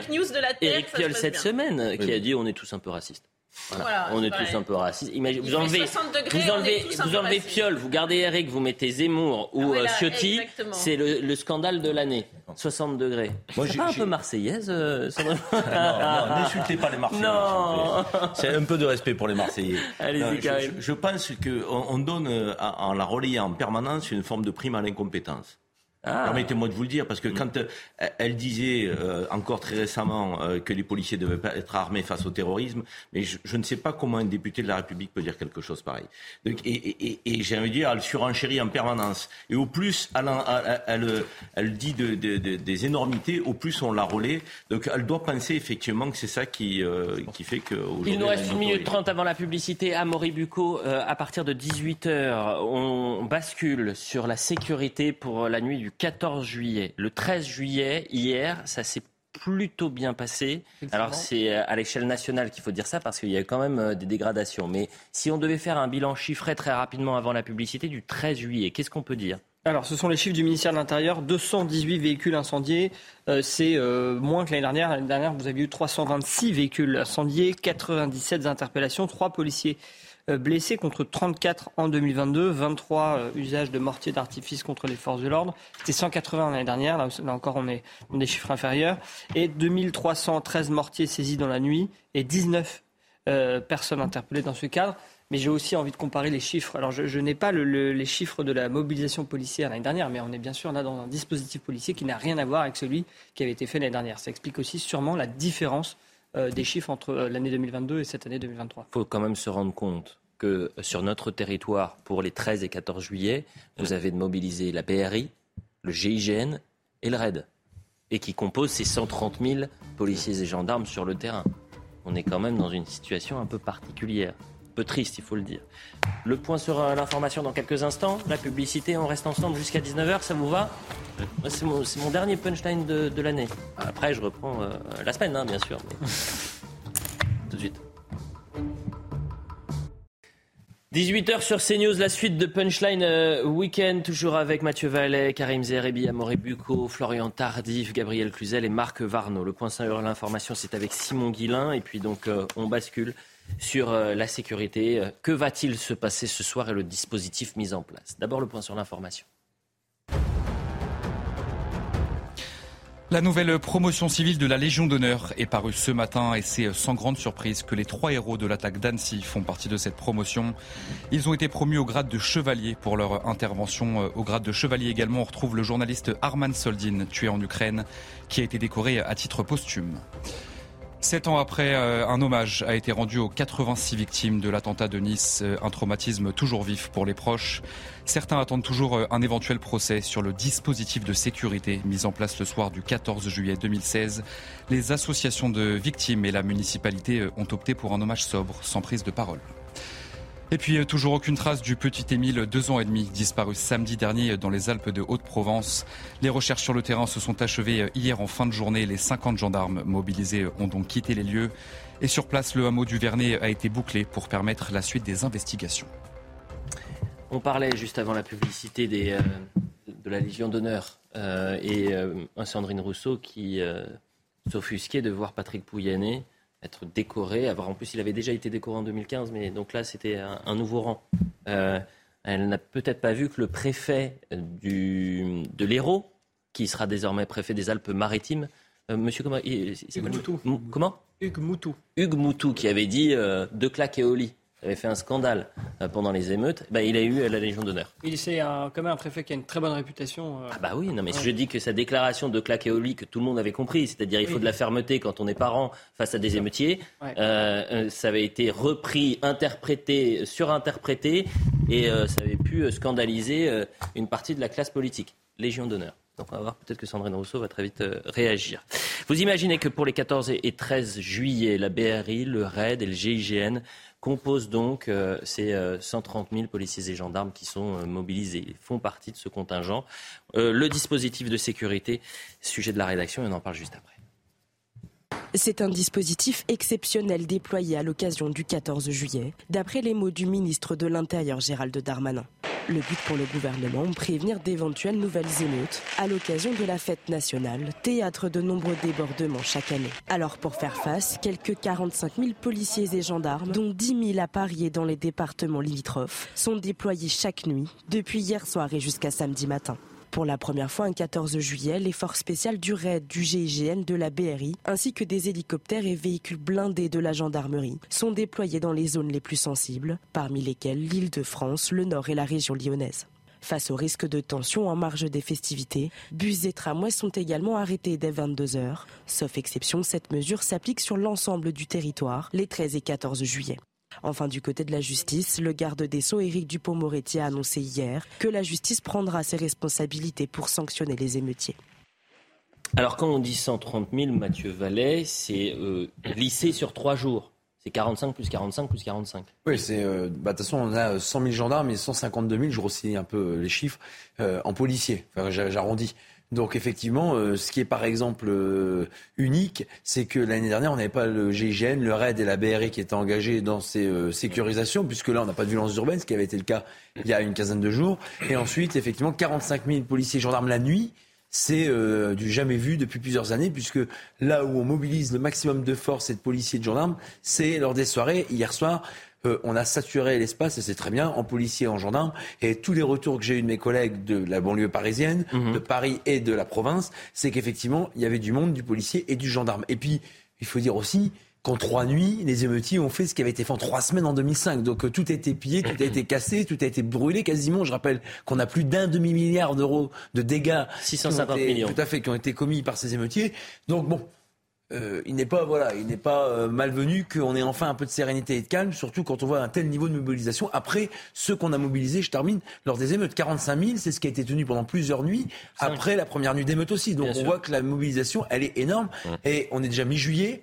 Dans deux mois, on commence la Coupe du Monde de rugby 2023 international. Et puis dans moins de 12 mois, on commence les Jeux Olympiques et Paralympiques 2024. Donc on va enchaîner des séquences sans qu'on sache s'il va y avoir des mouvements sociaux, s'il peut y avoir des émeutes ou s'il va y avoir encore des euh, sujets comme euh, par exemple, je ne le souhaite pas, mais des attentats ou d'autres événements qu'on ne maîtrise pas évidemment. On écoute votre euh, collègue, sœur d'armes cette fois-ci, Linda Kebab. Évidemment, les policiers sont extrêmement marqués par ce qui s'est passé ces deux dernières semaines, enfin ces deux, trois dernières semaines. Euh, évidemment, ils sont marqués par euh, l'opprobre qui a été jeté sur l'ensemble de la corporation et des individus qui, qui euh, constituent la police. Ils sont marqués par les nombreuses blessures. Je rappelle qu'il y a eu plus de 700 policiers blessés, dont certains gravement pendant les émeutes. ils sont évidemment marqués par le fait que désormais ils en ont conscience depuis quelques années, mais là particulièrement, on n'est plus dans le cadre terroriste, on est sur du droit commun, et pourtant ils sont ciblés dans leur individualité, ciblés parce que policiers, même hors service, même lorsqu'ils sont avec leurs enfants, Ils sont identifiés, euh, détronchés, domiciliés, poursuivis, euh, agressés en présence de leurs enfants, parfois gravement. Hein. Je rappelle qu'il y a des policiers notamment qui ont pris des coups de couteau. Il y a euh, une policière avec ses enfants qui a été percutée par une voiture une fois qu'elle a été reconnue, etc. C'est donc ce traumatisme hein, et cette fatigue psychologique, physique également. pendant qu'on écoutait Linda Kebab, vous nous expliquiez, Mathieu Vallet, que à l'heure du bilan sur les cinq nuits d'émeute, vous avez 900 policiers euh, et gendarmes qui ont été blessés. Revenons, euh, et pompiers. Et on a vu dans certaines villes des centres de secours qui ont été aussi attaqués par des émeutiers centres de secours, donc centres où sont basés les pompiers. Ben, bien sûr, mais on donc, était dans une situation. D'ailleurs, ils ont été longuement applaudis ce matin quand j'étais sur les Champs-Élysées par euh, toute la population, comme les policiers et les gendarmes. Il y avait des applaudissements très nourris. Mm. Et vraiment, ce matin, le soleil, la plus belle vue du monde, ces policiers, ces pompiers, ces gendarmes qui défilent avec leur tenue d'apparat, c'est vraiment ce qu'on a besoin aujourd'hui, la concorde, l'union et la cohésion derrière celles et ceux qui protègent les Françaises et les Français au péril de leur vie. Alors, euh, on reste sur cette première nuit du 13 juillet. On voyait les chiffres qui sont moins importants que l'année euh, dernière. Mais est-ce qu'il faut parler de nuit plus calme Ce, terme-là, quand on va aller euh, dans un instant à Mont-Saint-Martin, on va se rendre compte que le calme n'était absolument pas présent. En revanche, lorsqu'il y a les moyens qui sont mis, lorsque les forces de l'ordre sont présentes, ça peut évidemment dissuader les émeutiers. Oui, bien sûr, mais on voit bien qu'on n'a pas résolu le problème de fond. Non. Parce que sur le long terme, on ne va pas tenir en déployant un tel euh, dispositif. On fera quoi? Je sais pas, il y aura un sous-marin nucléaire dans la semaine de l'année prochaine. Non, mais c'est quand même euh, énorme comme, euh, comme moyen utilisé. Donc évidemment, ça ne peut pas être une solution vivable à terme. On voit bien l'idée, c'est-à-dire que euh, il n'était pas question de, faire euh, Eras complètement sur le 14 juillet, même si certains maires euh, ont été forcés de s'y résigner. Pour... Mais euh, le sujet de fond euh, est loin d'être résolu et je dirais même qu'il s'est quand même passé des événements malgré euh, le, le, le déploie un tel, un tel dispositif, comme vous dites, et malgré des, des semaines d'émeutes qui auraient pu user euh, les, les, les, voyous. Donc c'est vrai que ça reste quand même une situation très tendue. Et puis on va être honnête, aujourd'hui, vous avez des enfants de 16-17 ans, vous leur dites pas ce soir. tu sors. voilà. C'est fini la fête bon enfant, c'est pas vrai. C'est, les parents ordinaires se disent euh, aujourd'hui c'est chacun chez soi. C'est ça qui est, qui est, terrible, c'est que cette fête innocente euh, a perdu son caractère bon enfant. Et on a vu d'ailleurs des dizaines et des dizaines de villes sur l'ensemble du territoire annuler les festivités euh, des 13 et 14 juillet, alors que c'est un moment d'unité, c'est un moment de joie. le bal des pompiers, chacun a son souvenir au, bal des pompiers. moi, c'est rue de Sévigné, par exemple, Magnifique balle des pompes. Euh, plus sérieusement. Il y en a, qui l'ont fait aussi pour des questions budgétaires. Hein. Donc, parce qu'on pourra en parler avec certains. Et d'autres de sécheresse aussi, par exemple, pour le feu d'artifice. mais des questions budgétaires qui peuvent être liées aux émeutes aussi. C'est-à-dire qu'ils se disent qu'il y a tout à reconstruire. Ils sont voilà, c'est pas qu'ils peuvent être liés. C'est qu'ils sont liés aux émeutes. Quand vous avez une école élémentaire ou un centre de loisirs qui a été détruit, c'est sur les deniers du budget municipal que vous allez devoir la enfin, Le résultat, c'est que vous punissez euh, des braves gens pour des faits commis par des voyous. On, est tout à fait d'accord. Moi, je pense que si la nuit dernière, elle a été moins dramatique, euh, que ce qu'on a pu connaître, c'est d'une part parce qu'on a mis des forces de l'ordre en nombre important, mais ça signifie quand même que voilà, dans la société dans laquelle on vit, euh, l'effet de dissuasion passe aussi par du bleu sur la voie publique, ce qu'il faut qu'on l'entende et peut-être qu'il faut qu'on en mette un peu plus, même en temps normal, euh, dans certaines zones de notre pays. et puis deuxièmement, c'était la fermeté et la rapidité de la justice aussi. Excusez-moi, mais ça aussi c'est dissuasif et on n'était pas habitué à ça. Donc, après les émeutes, on a eu quand même des, peines de prison ferme qui ont mmh. été prononcées assez rapidement. Euh, en fait, c'était le respect du code pénal, quoi. Je veux dire, de que ni plus ni moins. On n'a rien inventé de plus. Mais c'était appliqué cette fois-ci, mmh. ce qui n'a pas toujours été le cas. Ça aussi, ça me paraît être dissuasif. Je crois sur, il y avait eu 4000 interpellations euh, sur toutes les comparutions immédiates. Là, je parle juste des interpellés, mais il y a eu des comparutions immédiates et sur 10 personnes qui comparaissaient euh, au tribunal, 7 euh, étaient placés en, détention provisoire à Maurice. C'est ça, hein, c'est 70% des euh, comparutions immédiates qui finissaient en, détention. Mais, j'ai une, paraît juste. Ah, une bonne mémoire. Ce qu'il faut se dire, c'est que les personnes qui, étaient, qui, sont, qui ont été placées en détention, effectivement, elles n'étaient pas là hier pour, euh, pour refaire des violences dans la rue. Mais ce qu'il faut quand même savoir, c'est que vous avez 4000 personnes qui ont été interpellées en flagrant délit pendant les émeutes.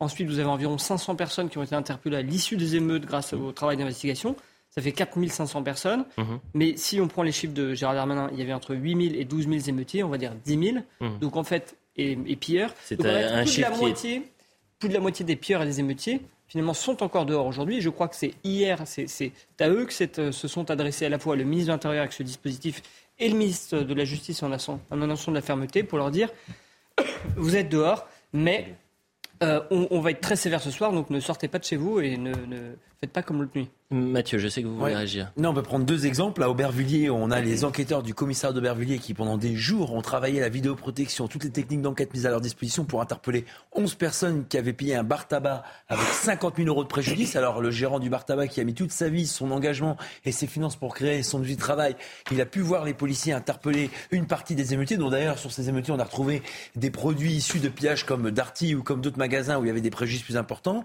Et une autre affaire qui est importante, puisqu'on parle beaucoup des mortiers, c'est dans mon département où je travaille, dans le Val-de-Marne, il y a des effectifs de mon unité, de la bague de nuit du Val-de-Marne, dont un euh, major de police qui avait été pris en fait sous le feu d'un émeutier qui ah, je crois qu'on a la vidéo.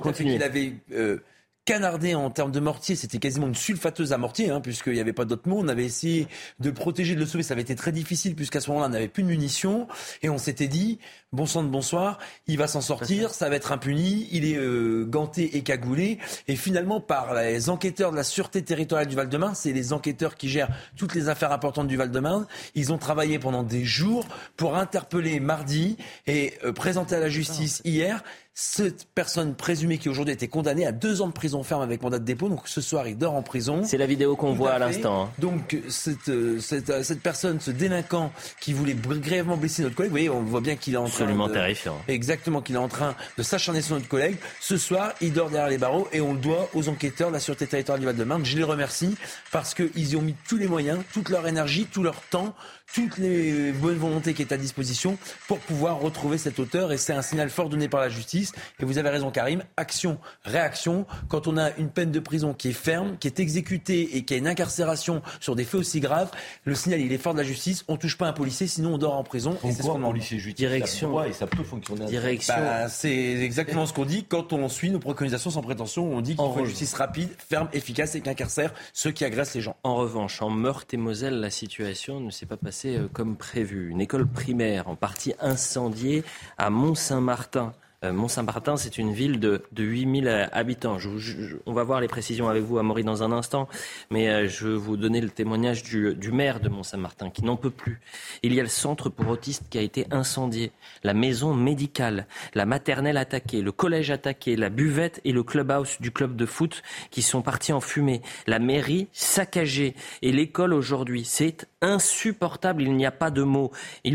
Interpelle le président de la République, qu'il vienne, qu'il vienne se rendre compte de ce qui se passe ici sur un territoire que je considère oublié. Voilà la colère du maire de Mont-Saint-Martin. Il faudrait aller à, Mont-Saint-Martin, euh, avoir le, témoignage de ses habitants qui n'en peuvent plus. Mais c'est incroyable. Un, centre pour autistes incendié, une maison médicale. Mais qu'est-ce qui s'est passé à Maury bah, c'est un peu toujours le problème. Là. Tout à l'heure, je vous ai présenté les chiffres. On voit qu'ils sont en baisse, mais derrière les chiffres, souvent, il y a des drames et, souvent, les chiffres, ça cache un peu la réalité. Effectivement, hier soir, c'était calme. D'ailleurs, hier, le, ministère de l'Intérieur nous a communiqué, nous a dit c'est plutôt calme, etc. Mais en même temps, effectivement, on avait des minutes, on a eu cette remontée, effectivement, d'une attaque d'une école. Euh, alors, euh, en fait, ce qui s'est passé, c'est qu'il n'y a pas seulement l'école qui a été attaquée, mais aussi des policiers à coups de mortier. J'allais dire, c'est très classique. Et l'incendie s'est effectivement propagé à l'école avec une cinquantaine de mètres carrés euh, de, l'école qui ont été incendiés. Et j'allais dire, ce n'est pas la seule euh, commune qui a été visée. Il y a aussi dans le 19e arrondissement de Paris, rue de Crimée. Vous avez eu là, pareil, feu de poubelle, les policiers qui arrivent pour intervenir, qui sont la cible de mortiers d'artifice. Et en fait, il y a un immeuble qui, là aussi, a pris feu. Il y a un immeuble de six étages. Les pompiers ont dû faire évacuer l'immeuble.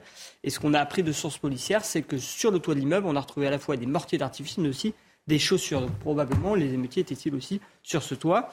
Vous avez aussi à Colombes, où alors ça a commencé tôt dans la soirée, à 22h55 déjà il y avait des contrôles, on a trouvé des mortiers d'artifice. Et là j'ai reçu ce message d'un policier des Hauts-de-Seine qui connaît bien le coin, qui me dit sur Colombes, beaucoup de guet-apens, collègues pris à partie par des émeutiers, plusieurs cages découvertes avec de nombreux mortiers à partir de 1h30 et jusqu'à 4h du matin en fait, de façon sporadique, vous avez eu des attaques comme ça euh, contre les policiers avec Restons sur euh, Amaury, pardonnez-moi de vous couper, mais sur Mont-Saint-Martin, on sait combien ils étaient? Euh, non, en fait, il n'y a pas eu d'interpellation, malheureusement, pour l'instant. Donc, même on ne peut pas exactement avoir le, déroulement des faits et savoir ce qui s'est passé. Le, témoignage du maire est, terrifiant, franchement. Euh, de voir tout ce qui a été détruit. Alors, je pense que c'est en deux temps. Il y a eu hier, mais il y a eu surtout les, émeutes. Service public se délite, il manque un tiers des effectifs. Mais là, c'est le, constat. Moi, je voulais. Euh, euh, la poste est fermée, les transports ne vont pas bien, les services médicaux ne, mais, mais d'ailleurs, le raid avait été envoyé dans cette ville. Hein. C'est pour vous dire le, degré de violence qu'il y a eu dans cette euh, commune. Regardez, la maison médicale, la maternelle attaquée, le collège attaqué. Comment vous, vous, décrivez cela, cette, cette, volonté chez certains de détruire tout ce qui passe? Et souvent, ils détruisent là où ils ont grandi, là où ils ont vécu. Non, mais quand on s'attaque au centre pour autistes, là, je crois qu'on a atteint le bout du bout. Là, euh, on repro il la reproche quoi aux autistes, de, de, les, les, voyous? Non, mais c'est euh, proprement euh, insupportable. On rentre dans une France, euh, vous savez, ça, avait été, ça a été le titre d'un livre, mais dans une France orange mécanique, comme le film. C'est-à-dire qu'il n'y a plus de motifs, il y a mmh. plus de... Il y a, on, va attaquer tout ce qui, euh, à la base, représente l'administration française, l'État, les mairies, etc. Et puis, par contagion, tout le reste. Euh, les écoles, mais, en quoi euh, les enfants euh, ont-ils à payer pour la colère de ces gens-là? Les maternités, non, les la maternelle, je croyais que c'était la maternité, mais, toutes les infrastructures que le contribuable a durement achetées. Moi, je, crois que surtout la traduction de tout cela, c'est que la, petite ritournelle consistant à dire que parce que ces quartiers sont pauvres, n'ont pas assez d'infrastructures, eh bien les gens sont malheureux et, montrent leur colère. Eh bien là, il faut arrêter avec ça parce que ce n'est plus le cas. On voit bien qu'il y a des infrastructures. Vous parlez de, de, cet endroit-là, mais il y en a eu d'autres toutes ces dernières semaines. Hein. Euh, il y a même un maire, alors le, nom m'échappe, mais le, de, sa ville, mais qui a décidé euh, de, supprimer les festivités d'été qui Blanc-Ménil. cher. Le Blanc-Ménil, voilà, Beach Ménil, c'était le nom de la manifestation de l'été. Il s'est dit, mais terminé. Il y a un moment où ça suffit. Alors là, on va tout racheter benoîtement, on va faire comme si on n'avait rien vu, et on est reparti comme en 40. Je crois que c'est proprement insupportable. Il faut tout mettre sur la table, mettre à plat et, euh, euh, sanctionner durement les fauteurs de troubles, mais aussi analyser qui sont ces fauteurs de troubles. Karim. Non, il est évident qu'il est, euh, euh, j'ai envie de dire, impensable d'aller trouver quelques circonstances que ce soit à ces actes-là. Il n'y a pas de circonstances euh, dites atténuantes. ni la culture de l'excuse, ni le statut social, ni rien du tout, excusez-moi, parce que l'immense majorité de ces habitants des quartiers ben, vont subir cette casse. la maison médicale, elle sert à qui? Elle sert à qui, vous pensez Vous pensez qu'elle sert aux gens qui peuvent aller à l'hôpital américain euh, l'école maternelle, le collège attaqué, la buvette et le club le club de foot, le parti en fumée. oui, c'est insupportable. Le maire a raison. C'est insupportable et il va falloir effectivement que les sanctions soient très fortes, me semble-t-il. Donc, on n'aime pas le terme exemplaire parce que on dit on ne doit pas euh, sanctionner par exemplarité en matière de justice. Oui, mais à un moment donné, il faut faire savoir que lorsqu'on se euh, laisse aller à de tels ben, la justice, elle est très ferme et elle passe par là. Donc, et il faut le dire. Et il faut le dire parce que ça aussi, c'est une marque de soutien aux habitants des quartiers honnêtes, qui sont dans des situations parfois sociales difficiles, mais qui ne se laissent pas aller ni au vol, ni au saccage, ni au pillage. Je veux dire, le statut social euh, n'est pas euh, euh, un argument donc, pour mais tomber dans la délinquance ou la démocratie. C'est intéressant. Le, ne sont pas des voyous. Hein. L'expression que vous prenez, vous prenez l'expression de quartier. Et cette semaine, je vous invite à, lire dans Le Point la réflexion de Jérôme Fourquet qui avait susurré à, l'oreille les civilisations mm. au, président de la République, qui parle de banlieusardisation de mm. la France. Puisque là, Mont-Saint-Martin en Meurthe-et-Moselle, c'est pas une ville avec euh, Sûr, c'est pas euh, une... Exactement, c'est une commune de 8000 habitants. Et dans une commune de 8000 habitants, vous avez des gens qui vont tout détruire quitte à détruire une école maternelle, quitte à détruire euh, un centre pour, euh, pour autistes. Marc Varno, ça prendra évidemment, et c'est ce que dit euh, Jérôme Fourquet, ça prendra des années pour comprendre exactement ce qui s'est passé, pour poser le, diagnostic le plus complet. Ah, euh, je, crois qu'on peut quand même comprendre ce qui se passe, hein, parce que ça fait 20 ans que ça dure. L'explication, elle est simple, c'est un mot, c'est impunité. Impunité. C'est que dans un, village de 8000 habitants, il y avait quoi? Il n'y avait pas de police, il n'y avait pas de CRS, il n'y avait pas de gendarme mobile. Donc pour tout casser comme ça pendant des heures, eh ben, il faut être tranquille, donc il ne faut pas, pas de force de l'ordre. Pas de force de l'ordre, impunité, eh ben, on y va. Je crois que tant qu'on n'aura pas compris qu'il faut punir à la première infraction durement pour dissuader les gens de recommencer, si on ne fait pas ça, on les incite à recommencer. Et le problème de notre système, c'est qu'il incite les voyous à recommencer. Comprenez, quand vous arrêtez quelqu'un qui fait une infraction, Si vous le libérez immédiatement, ben, il recommence. Et puis il recommence, et puis il recommence, et puis il recommence. Est-ce que vous pensez que c'est un tournant, les émeutes? Parce que moi, j'ai en tête le discours de Éric Dupont-Moretti hier qui dit à tous ceux qui veulles gâcher euh, la fête, la justice sera au rendez-vous. Et la preuve par chiffre, c'est-à-dire que pour les comparutions immédiates, 76% derrière les barreaux. Alors le tournant, alors je suis pas certain que le, le tournant des 66% derrière les barreaux soit vérifié dans les jours qui viennent, puisque on verra ce qu'il y a comme réellement comme mandat de dépôt, comme condamnation, et on verra ce qu'il y a comme vice de procédure. On verra, on verra. Moi, je suis suis pas optimiste là-dessus. On nous a, fait le 45 tours habituel de les prisons sont pleines, et de toute façon, on réussira pas à gérer. Moi, je pense qu'il n'y a pas de tournant tant qu'il n'y a pas une réforme forte de la justice, tant qu'on ne donne pas les moyens de la justice dont elle a besoin, et tant qu'on n'a pas un système qui est réellement dissuasif. Aujourd'hui, ce n'est pas le cas. C'est-à-dire que si vous êtes une petite racaille, pardonnez-moi l'expression, ben vous savez que vous pouvez y aller, que jusqu'à 30 cas au casier quand vous êtes au casier, 30 cas quand vous êtes mineur, il vous arrivera quasiment rien. Ils sont 200 000 dans ce cas en France, et pour eux, c'est open bar. Tant que ces gens-là considéreront qu'ils peuvent continuer en toute impunité, on n'en sortira pas. Non, mais moi, je pense que c'est une fermeté conjoncturelle pour la bonne et simple raison que nous n'avons pas les infrastructures. Elles ne suivent pas. Vous avez 50 centres d'éducation renforcés on a 100 départements. Mmh, il faudrait au moins une maison de redressement pour mineurs. Par département. Une maison de redressement fermée. Ah oui, là, c'est pas le petit centre éducatif où on peut faire des allers-retours. centre de vacances où on fait du cheval, euh, où on fait du ski en hiver. Donc, euh, et je mmh. pense que si on avait un encadrement mmh. euh, militaire, éducatif, dans un centre fermé de redressement, un par département, on aurait une réponse. Là, aujourd'hui, vous n'avez pas la réponse. Donc, je pense que cette fermeté, elle est conjoncturelle.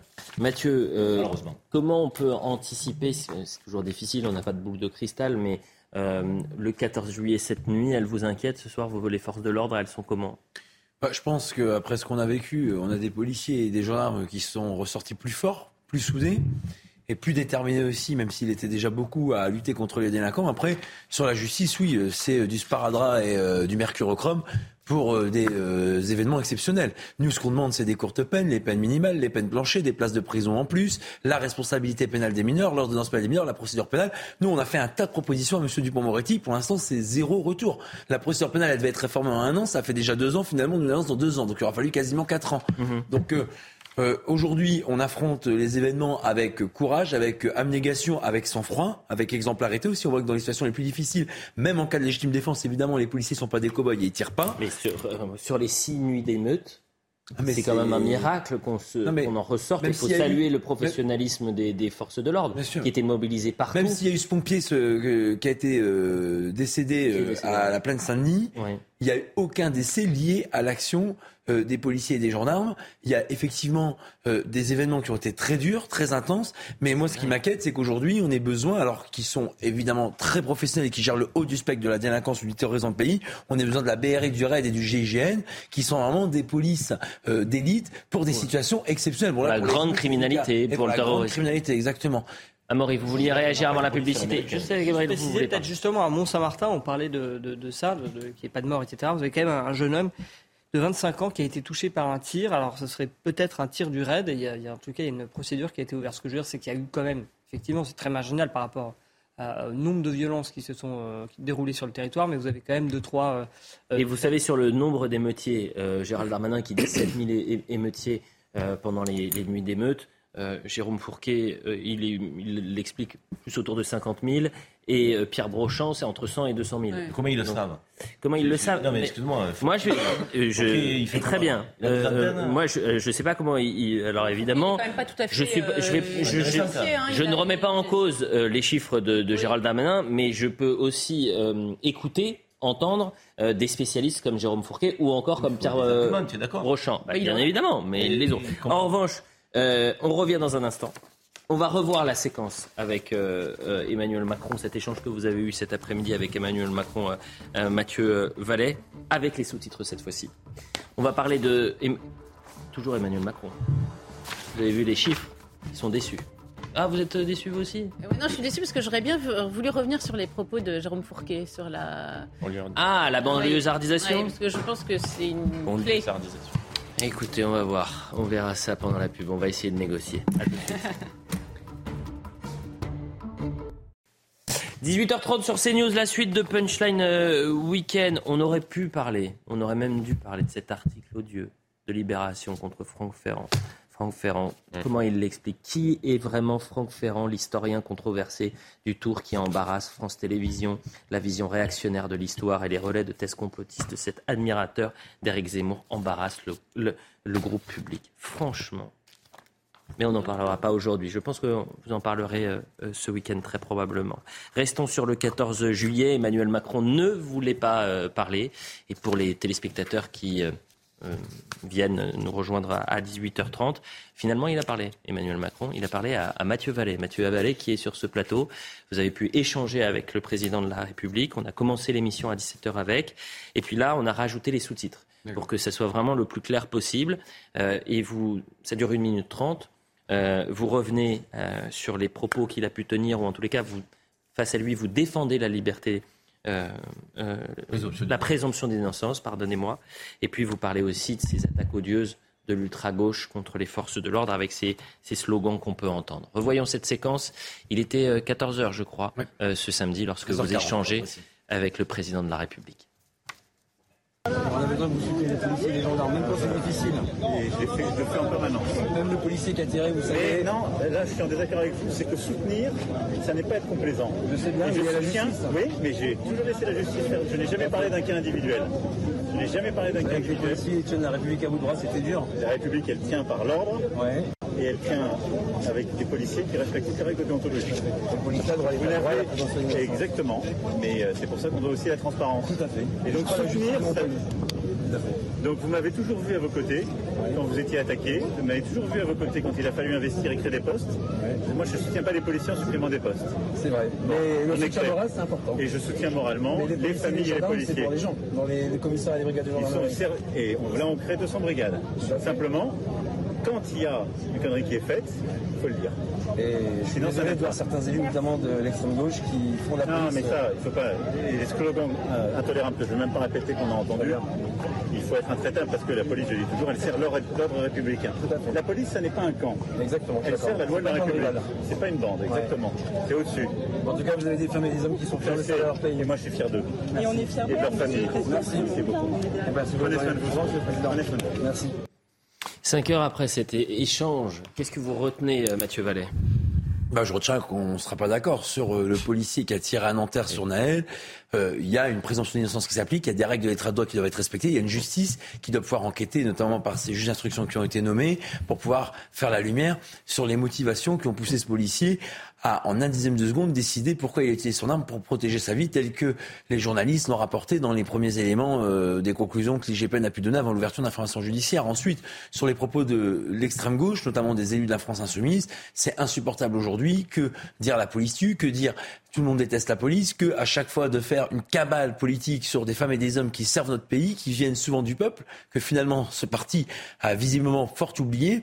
Et donc c'est important de dire à ce président que le soutien moral c'est important. Et j'espère, et moi je le dis à mon modeste humble niveau, que les propos qu'on a pu entendre ici et là parfois sur les violences policières, sur les contrôles aux faciès ou sur cette présomption d'innocence qui a été méprisée par le président de la République, ce ne sont pas des mots que normalement dans un état de droit on doit prononcer lorsqu'on respecte les femmes et les hommes qui servent le drapeau. Là, on a eu les sous-titres Karim Ouais, c'était pas facile. Bah, c'était pas Non, facile de l'entendre. vous à avez raison de le repasser les sous-titres, franchement. Et, euh, et est-ce que aujourd'hui, quand vous écoutez cette séquence, quand on repense à celle à Marseille où il dit, euh, voilà, le- ces, ces- images sont euh, inexplicables, inexcusables, est-ce que ce policier qui a tiré sur Naël aujourd'hui, il jouit d'une présomption d'innocence ou une présomption de culpabilité Donc, quand le président s'est exprimé à Marseille, très clairement, il s'est pas exprimé de manière générale. Il s'est exprimé suite aux images qui circulaient de cette vidéo qui montrait effectivement le tir du policier euh, sur euh, Naël. Et donc, quand il a dit inexplicable, inexcusable, le président ne peut pas nous faire croire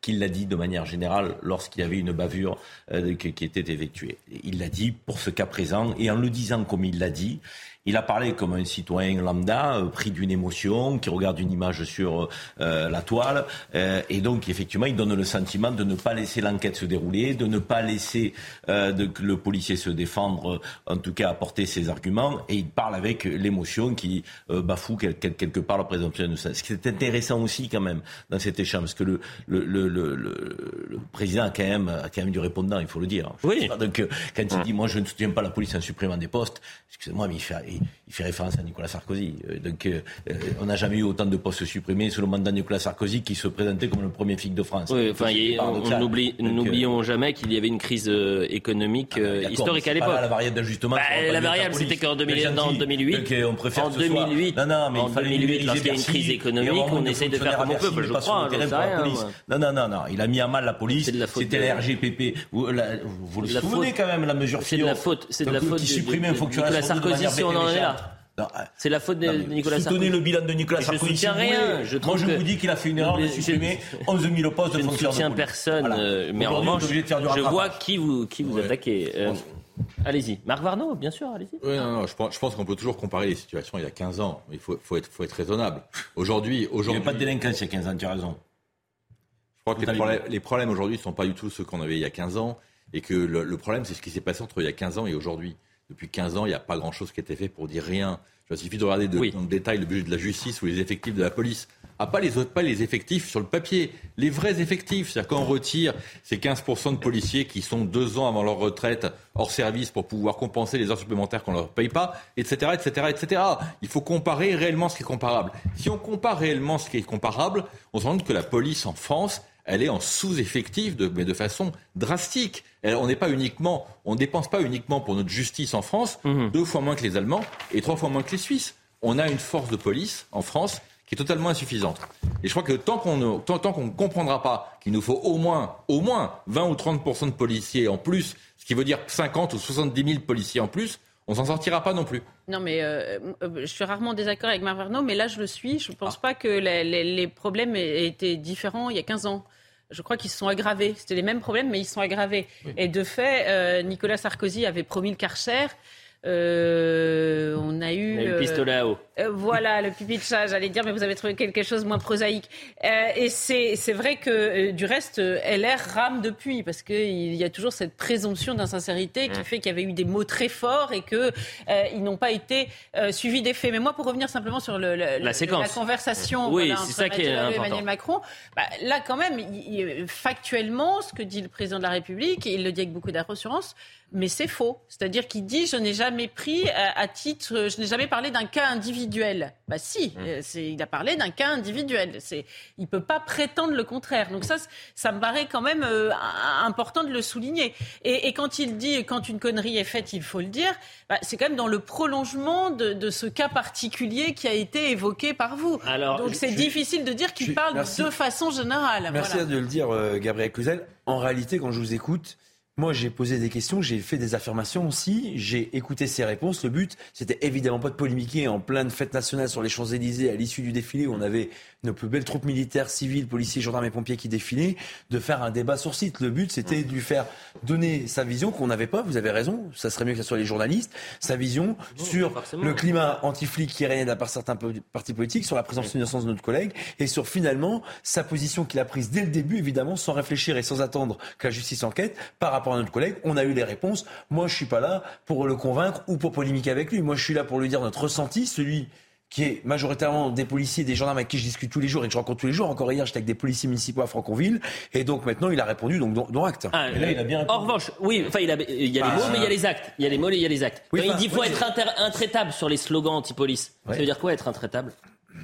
C'est-à-dire ça, bah, ça, veut dire que lorsqu'on chante par exemple sur une manifestation euh, CRS SS où euh, tout le monde euh, déteste de la police, Qu'est-ce que ça veut dire être intraitable sur ces slogans-là? Est-ce que ça nécessite, lorsqu'il y a une incitation à la haine, j'en sais rien Il n'y a eu des mesures qui, sont en train d'être prises euh, vis-à-vis de ceux qui ont, manifesté illégalement ou de Juste l'organisatrice. ça, non Les députés, parce que la règle ne te permet que d'aller vers l'organisatrice. mais moi, c'est la loi. Tu veux quoi? Tu veux qu'on outrepasse la loi? La loi te permet de te tourner vers l'organisateur, point.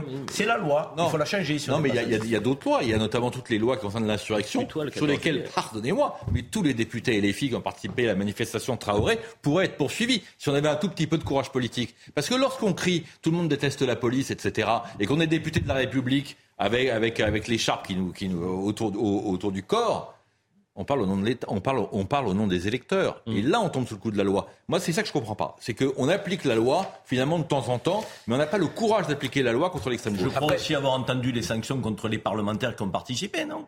Il me semblait, sanctions puisqu'ils se sont insurgés. Quelles sanctions- sanctions Non. Mais pour Quelles l'instant, sanctions Non, pas du tout. Il y a Elbron Pivet a dit il n'y aura pas de sanction. Il n'y a même pas eu de réunion Ah. par de l'Assemblée.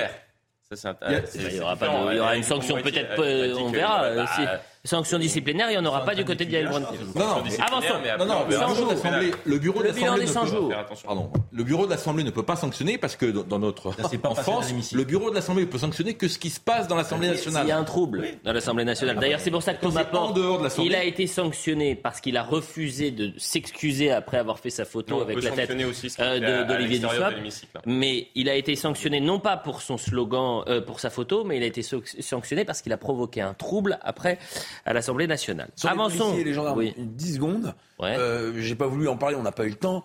Mais enfin, bon, d'accord, on crée des postes de policiers gendarmes, mais on va quand même pas remercier notre employeur, l'État, de nous donner les moyens de travailler dans une usine. Les salariés, les ouvriers n'en remercient pas leur chef d'entreprise d'avoir des machines de production et de l'effectif nécessaire pour sortir des véhicules ou des outils qui fonctionnent pour que l'entreprise fonctionne. Euh, on- non, mais on en vient à un niveau où on va remercier notre ministre de tutelle et le président de la République. mais reconnaître qu'il rattrape les erreurs du passé. Non, mais- aussi. mais- mais d'accord, mais- je veux dire, ça, il faut pas quand même le reconnaître. C'est pas être macronien de le dire. C'est- un drame. Les erreurs de qui c'est un drame. Ça fait Mais 40 ans Qu'on a dit ça, c'est pas le fait. c'est simplement pas que- le sujet est quand même beaucoup plus complexe que on ça. La question- la Le sujet, est beaucoup plus Ah non, complexe que ça, il est très simple. Les voitures, les voitures qui avaient 20 ans qui n'étaient pas remplacées, les commissariats vétus, les accueils qui n'étaient pas adaptés, les policiers qui traînaient dans mauvaises conditions, l'armement et les tenues qui étaient anciennes, le, les Oui, il y avait une rémunérations. question de moyens. On il y avait aussi une question on de, il y avait une question de soutien. Oui, bien sûr. Il y avait une question- ce qui n'était pas le cas il y a 15 ans. La, première euh, remarque des policiers et des gendarmes sur le terrain, c'est qu'on aimerait bien accueillir dignement, d'ailleurs travailler nous-mêmes dignement, mais accueillir dignement les victimes dans des commissariats et des gendarmeries. Maintenant, c'est sûr, hein, on partait d'un tel néant et d'un tel niveau préhistorique Exactement. que finalement, tout gouvernement ou tout pouvoir qui mettrait des moyens, pas pour faire plaisir aux policiers et aux gendarmes, pour que notre sécurité soit assurée, ça sera souligné. Ça, c'est vrai. Bon, il y a eu 15 milliards, mais les 15 milliards, c'est les parlementaires qui l'ont voté. C'est pas euh, uniquement le gouvernement. Donc, les parlementaires qui ont voté cette loi, ce sont des parlementaires qui veulent que. Je rappelle qu'en je rappelle qu'en une 2020, je rappelle quand parce que on peut aller on peut aller en 2008, je rappelle qu'en 2020, les forces de l'ordre jetaient les menottes à côté du, de la place Beauvau parce qu'elles n'en pouvaient plus, qu'elles étaient lâchées mm, en termes de moyens mais aussi par le premier flic de France qui était Castaner. Euh, Christophe Castaner, je le rappelle quand il était ministre de l'Intérieur, il disait euh, l'émotion va au-delà des lois juridiques pour accepter qu'il y ait des manifestations euh, interdites en sortie de crise sanitaire. Il demandait, il disait que il disait euh, c'est pas grave si on pose un genou à terre pour Pardon, mais pour George sur dit que c'est dont nous parlions tout à l'heure, Ah l'émotion est allée avant la loi. Pardon. Ah Excusez-moi, mais personne ne dit que c'est parfait. Mais encore une fois, police, justice, il y a un tel rattrapage qui était nécessaire qu'on ne peut pas dire que ce gouvernement ne met pas quelques moyens sur la table, comparativement à d'autres qui n'en l'ont pas fait. Et on me dit il y a 15 ans, il n'y avait pas de délinquance, c'était normal qu'on supprimait les dit ça. J'ai jamais dit ça. Excusez-moi, a jamais c'est dit ça. inutile de me faire dire C'est que être partisan, J'ai jamais dit ça. C'est être partisan. Non, c'est être partisan. J'ai jamais dit ça. Sortons Les de 100 notre jours. J'ai jamais dit ça. Les 100 cher jours. Je voudrais qu'on me fasse dire ce que j'ai dit, parce qu'on a envie de que je notre approche partisane, cher Marc. Ah non, on va pas se disputer. L'intérêt général. Non, Un non, mais 14 c'est systématique. juillet. Un 14 juillet, on se disputerait Non, quand même pas. La Concorde, Une, une- union nationale. le- la Concorde le calme. C'est le président qui promettait ça pour les 100 jours. Bon, c'est un échec, du moins pour le, au regard des Français. 80% des Français considèrent que ces 100 jours n'auront pas permis au président de la République eh, eh bien, de, de mettre à profit euh, les projets qu'il voulait mener pendant ces 100 jours. On va voir le sujet. 78% des Français. C'est énorme. Et d'ailleurs, on retrouve ces mêmes 70% qui sont pour supprimer les allocations familiales pour les euh, euh, euh, familles où les, euh, les émeutiers ont participé, les mêmes qui voulaient l'état d'urgence, les mêmes qui sont pour la déchéance de nationalité pour les binationaux. Bref, il y a un bloc qui est en désaccord permanent avec ce que fait le gouvernement. Et un bloc qui n'est pas que de droite. Non, bah non, C'est aussi 78. l'électorat À part s'il y a Emmanuel 60, Macron. voilà, C'est Vous rajoutez 70%. la réforme des retraites? Et 80% qui étaient Oui, contre la réforme des retraites. Euh, le sujet, et euh, on en parle après. Le rendez-vous avait été fixé par le président lui-même. Et le 14 juillet prochain doit nous permettre de faire un premier bilan. Un bilan après la promesse de 100 jours d'apaisement, d'unité et d'ambition selon les termes d'Emmanuel Macron. Voici venu l'heure des comptes et c'est peu dire que les Français sont sévères. Selon ce sondage Odoxa pour le Figaro, 78% des personnes interrogées jugent que le président de la République n'a pas atteint ses objectifs. Une large majorité estime que les dossiers n'ont pas avancé, en particulier en ce qui concerne la justice et l'ordre, sûrement le résultat des nuits d'émeutes dans le pays. Quant au fait que le président ne prenne pas la parole ce vendredi, là encore, une majorité de Français le regrette.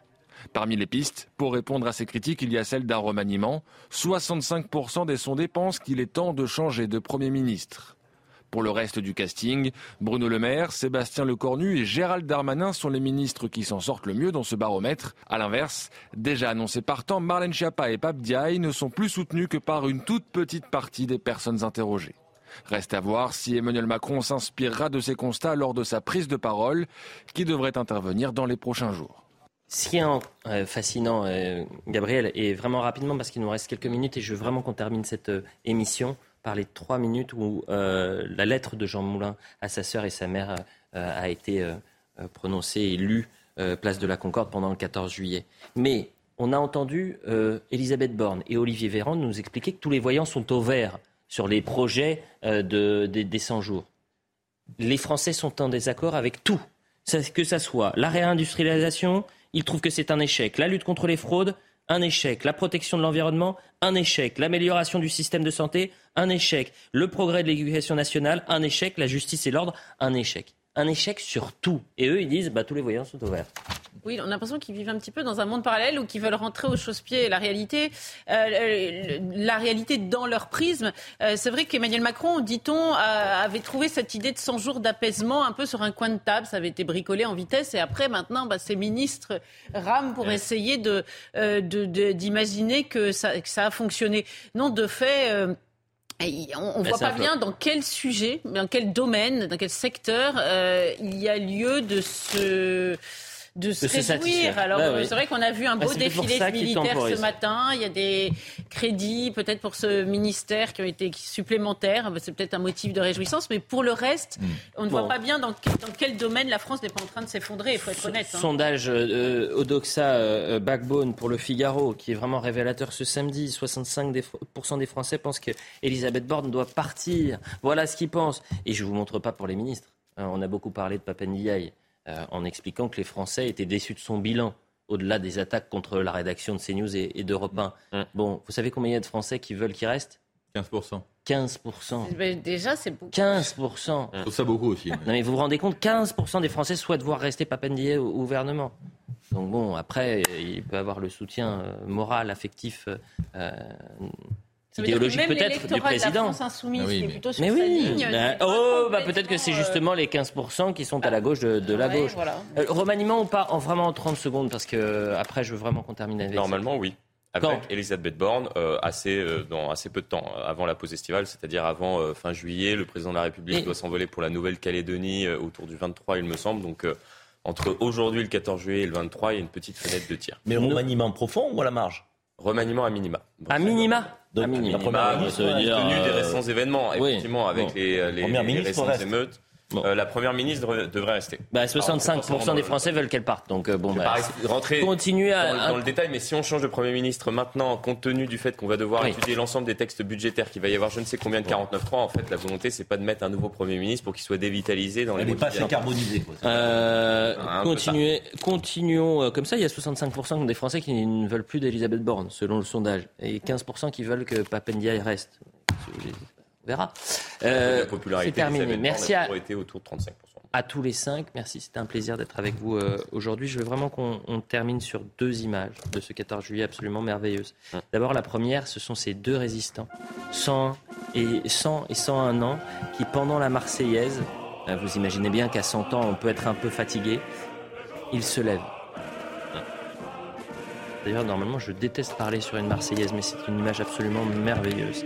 Puis la deuxième image qu'on va voir en séquence, et on va terminer cette émission là-dessus, c'est euh, la lettre de Jean Moulin qui est, a été, qui est, lue, place de la Concorde, lettre euh, qui a été écrite à, sa mère et sa sœur.